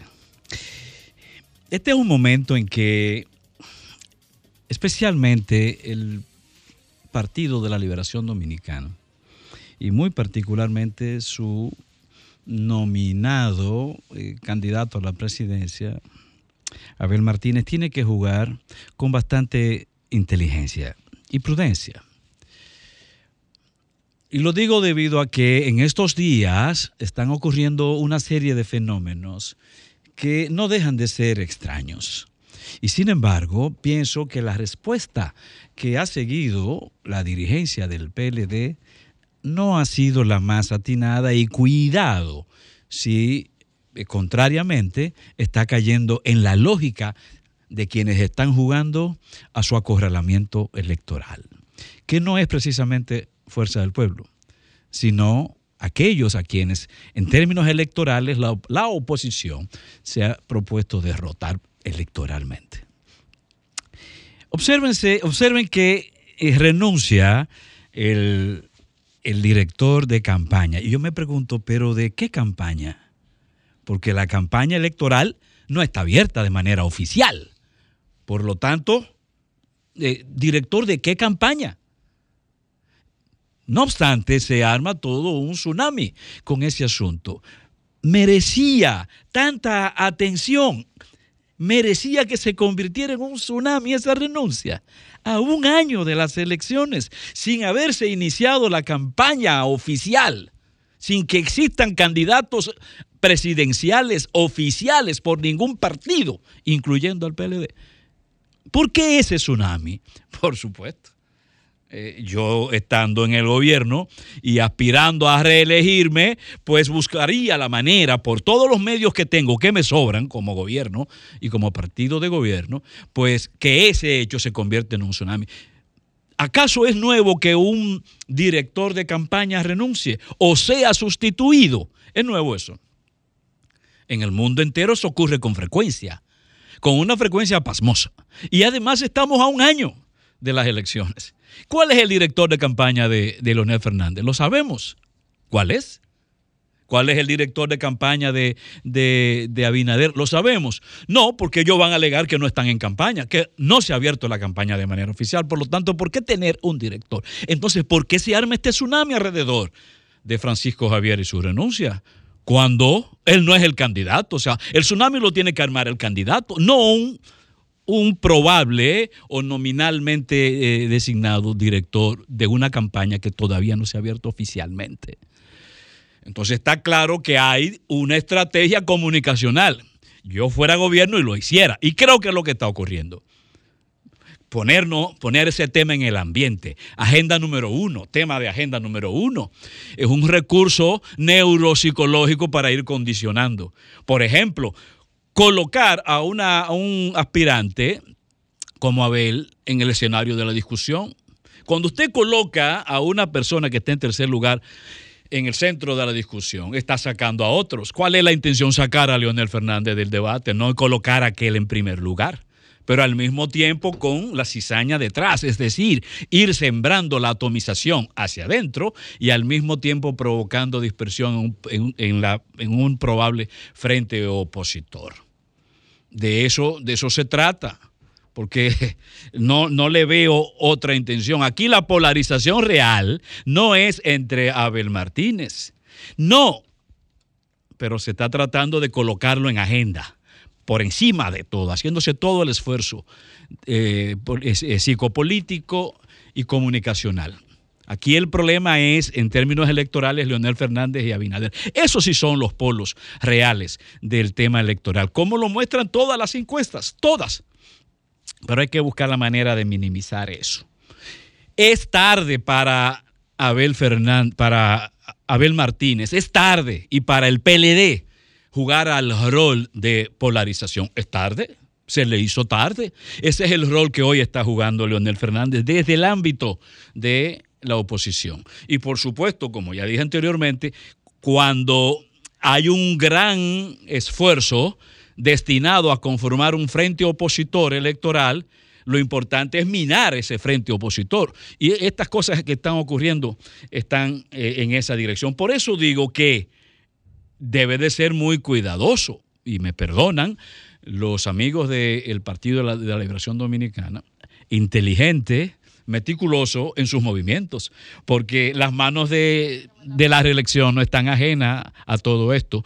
Y, si usted es oposición, sabe que su objetivo central es la reelección, su objetivo central no es eh, Leonel Fernández ni Fuerza del Pueblo, ni el objetivo central de Fuerza del Pueblo, esa es Abel Martínez, no, es derrotar la reelección. Y hacia allá es, simple y llanamente, hacia allá que tiene que eh, dirigirse el asunto. Hablar, por ejemplo, de que no hay posibilidad de alianza, eso no es un discurso político. Hay que tener cuidado con las emotividades en este momento y más aún cuando se está en una posición de fragilidad.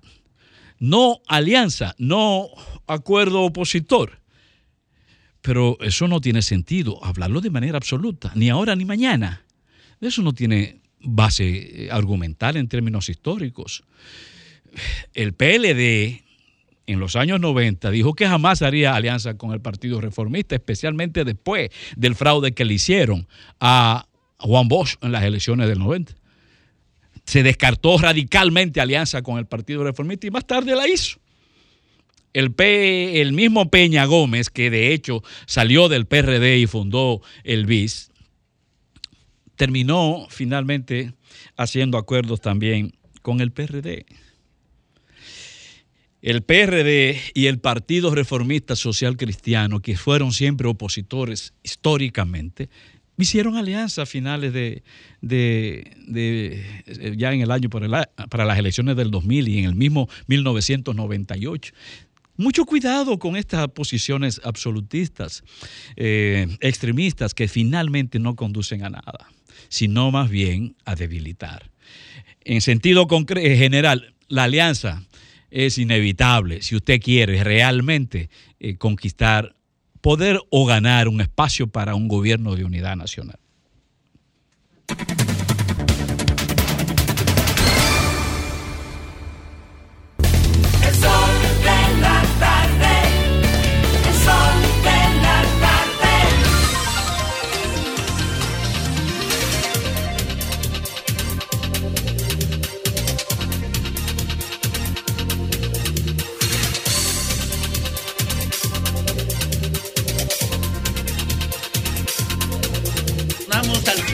Tarde a las 4.38 minutos cuando damos paso a Graimer Méndez. Gracias a toda la audiencia de este Sol de la Tarde, el Sol del País. Miren, ante todo, por supuesto, nuestras condolencias. El país ha, ha perdido eh, a un ser humano extraordinario.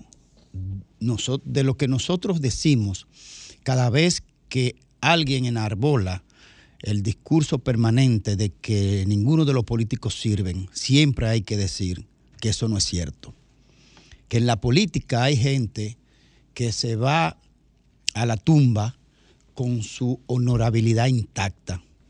Y ese es don José Joaquín Vidó Medina. Decíamos al principio, Diógenes, el de la lámpara, Diógenes de Sinope, salía en la antigua Grecia con una lámpara de aceite al mediodía con el solazo en, el cenit y decía que buscaba un hombre honesto. Si lo hiciese en el tiempo de Vidó Medina, se lo hubiese topado de frente cada día. Don Vidó Medina es un ejemplo vivo de lo que es hacer lo correcto. Nos veremos ahorita más adelante en la funeraria.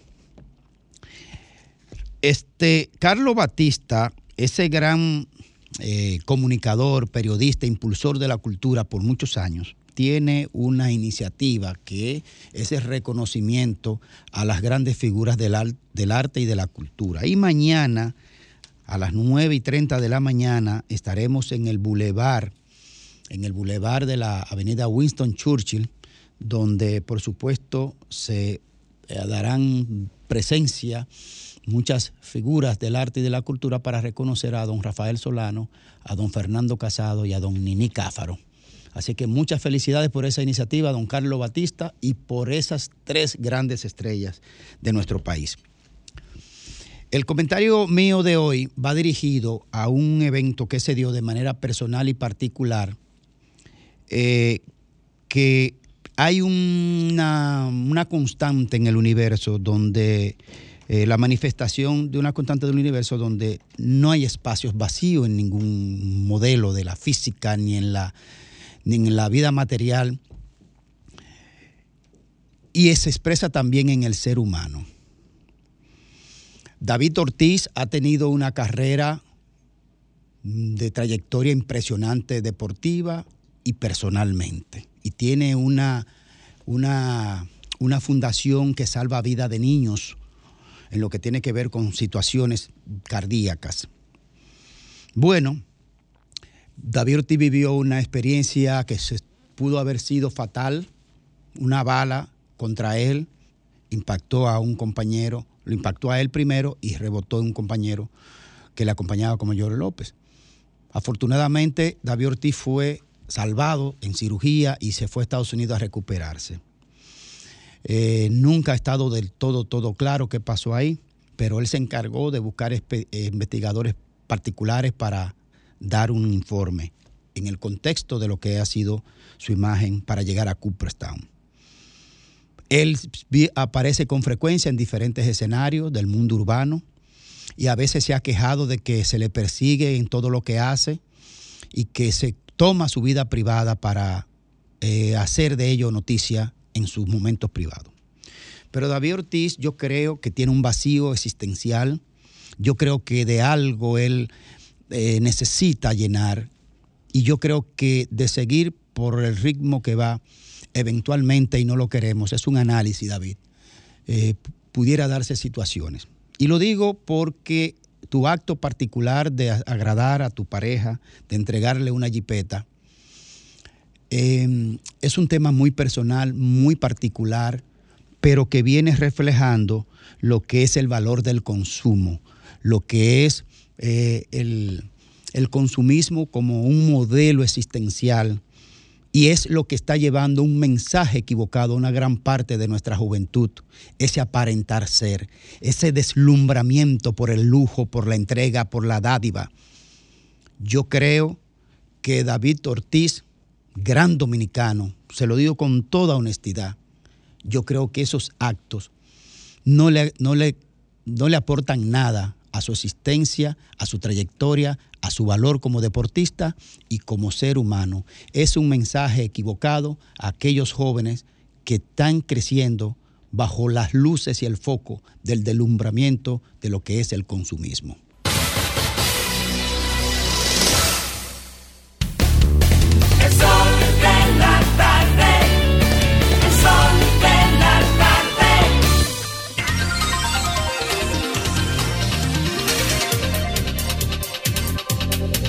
Retornamos al sol de la tarde ya en su eh, parte final. Un gran abrazo a José Orlando, a Jaime, los dos neurocirujanos, por cierto, y a Rosa Adriana Vidó, los hijos que le sobreviven a José Joaquín Vidó Medina. Como dijo Kramer, es verdad, hay políticos honestos. Y ese fue uno de los políticos honestos que inspiraron a muchos como a mí. Federico Jovine. Gracias, Domingo. Buenas tardes. Buenas tardes, que nos, amigos que nos ven, que nos escuchan.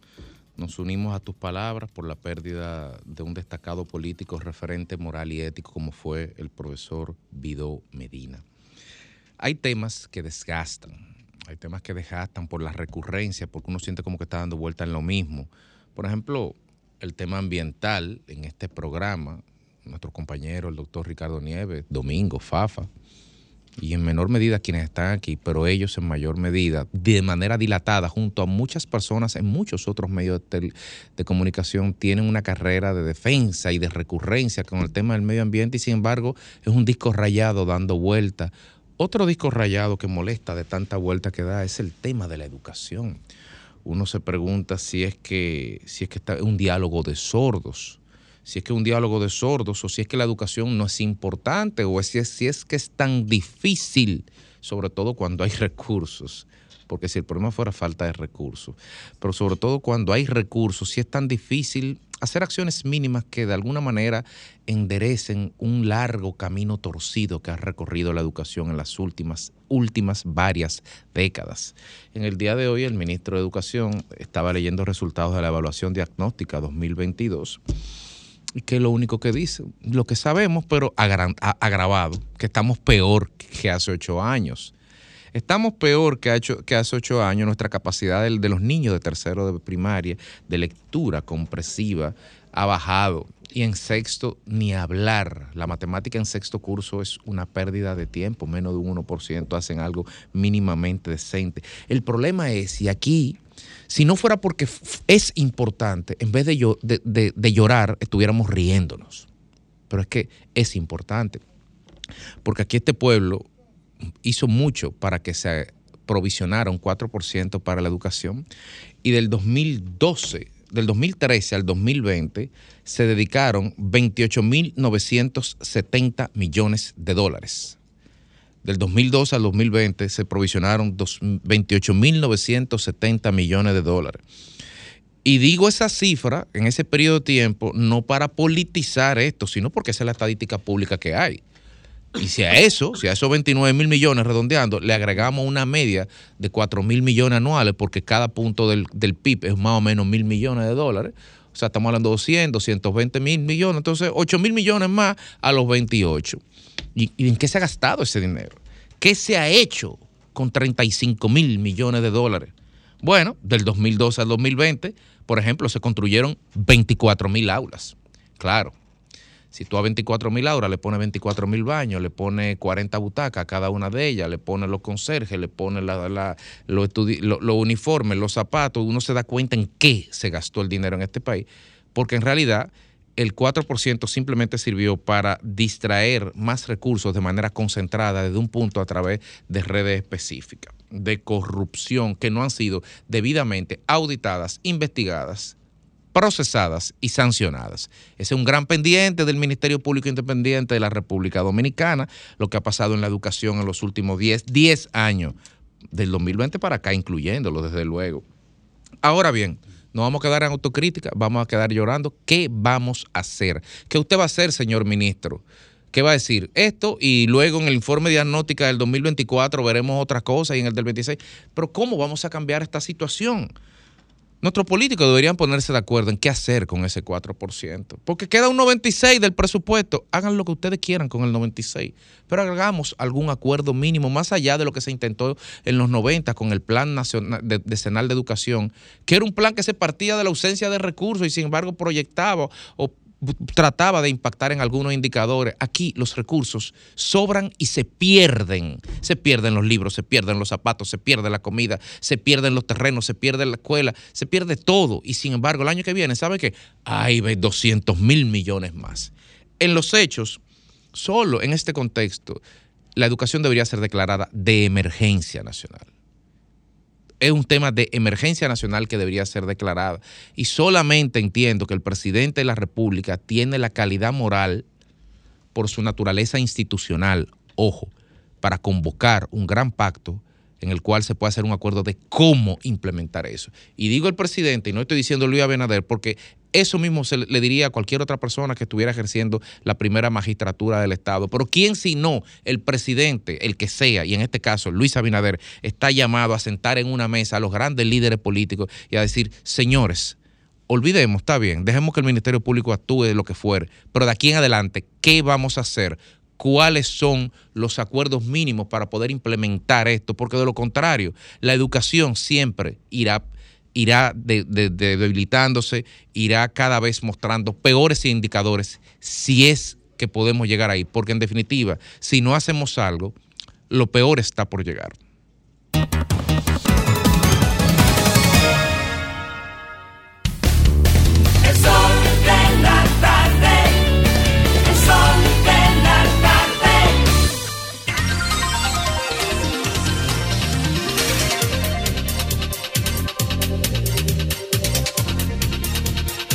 Don Domingo Páez, es su Gracias. turno ahora. Gracias, Tiurka.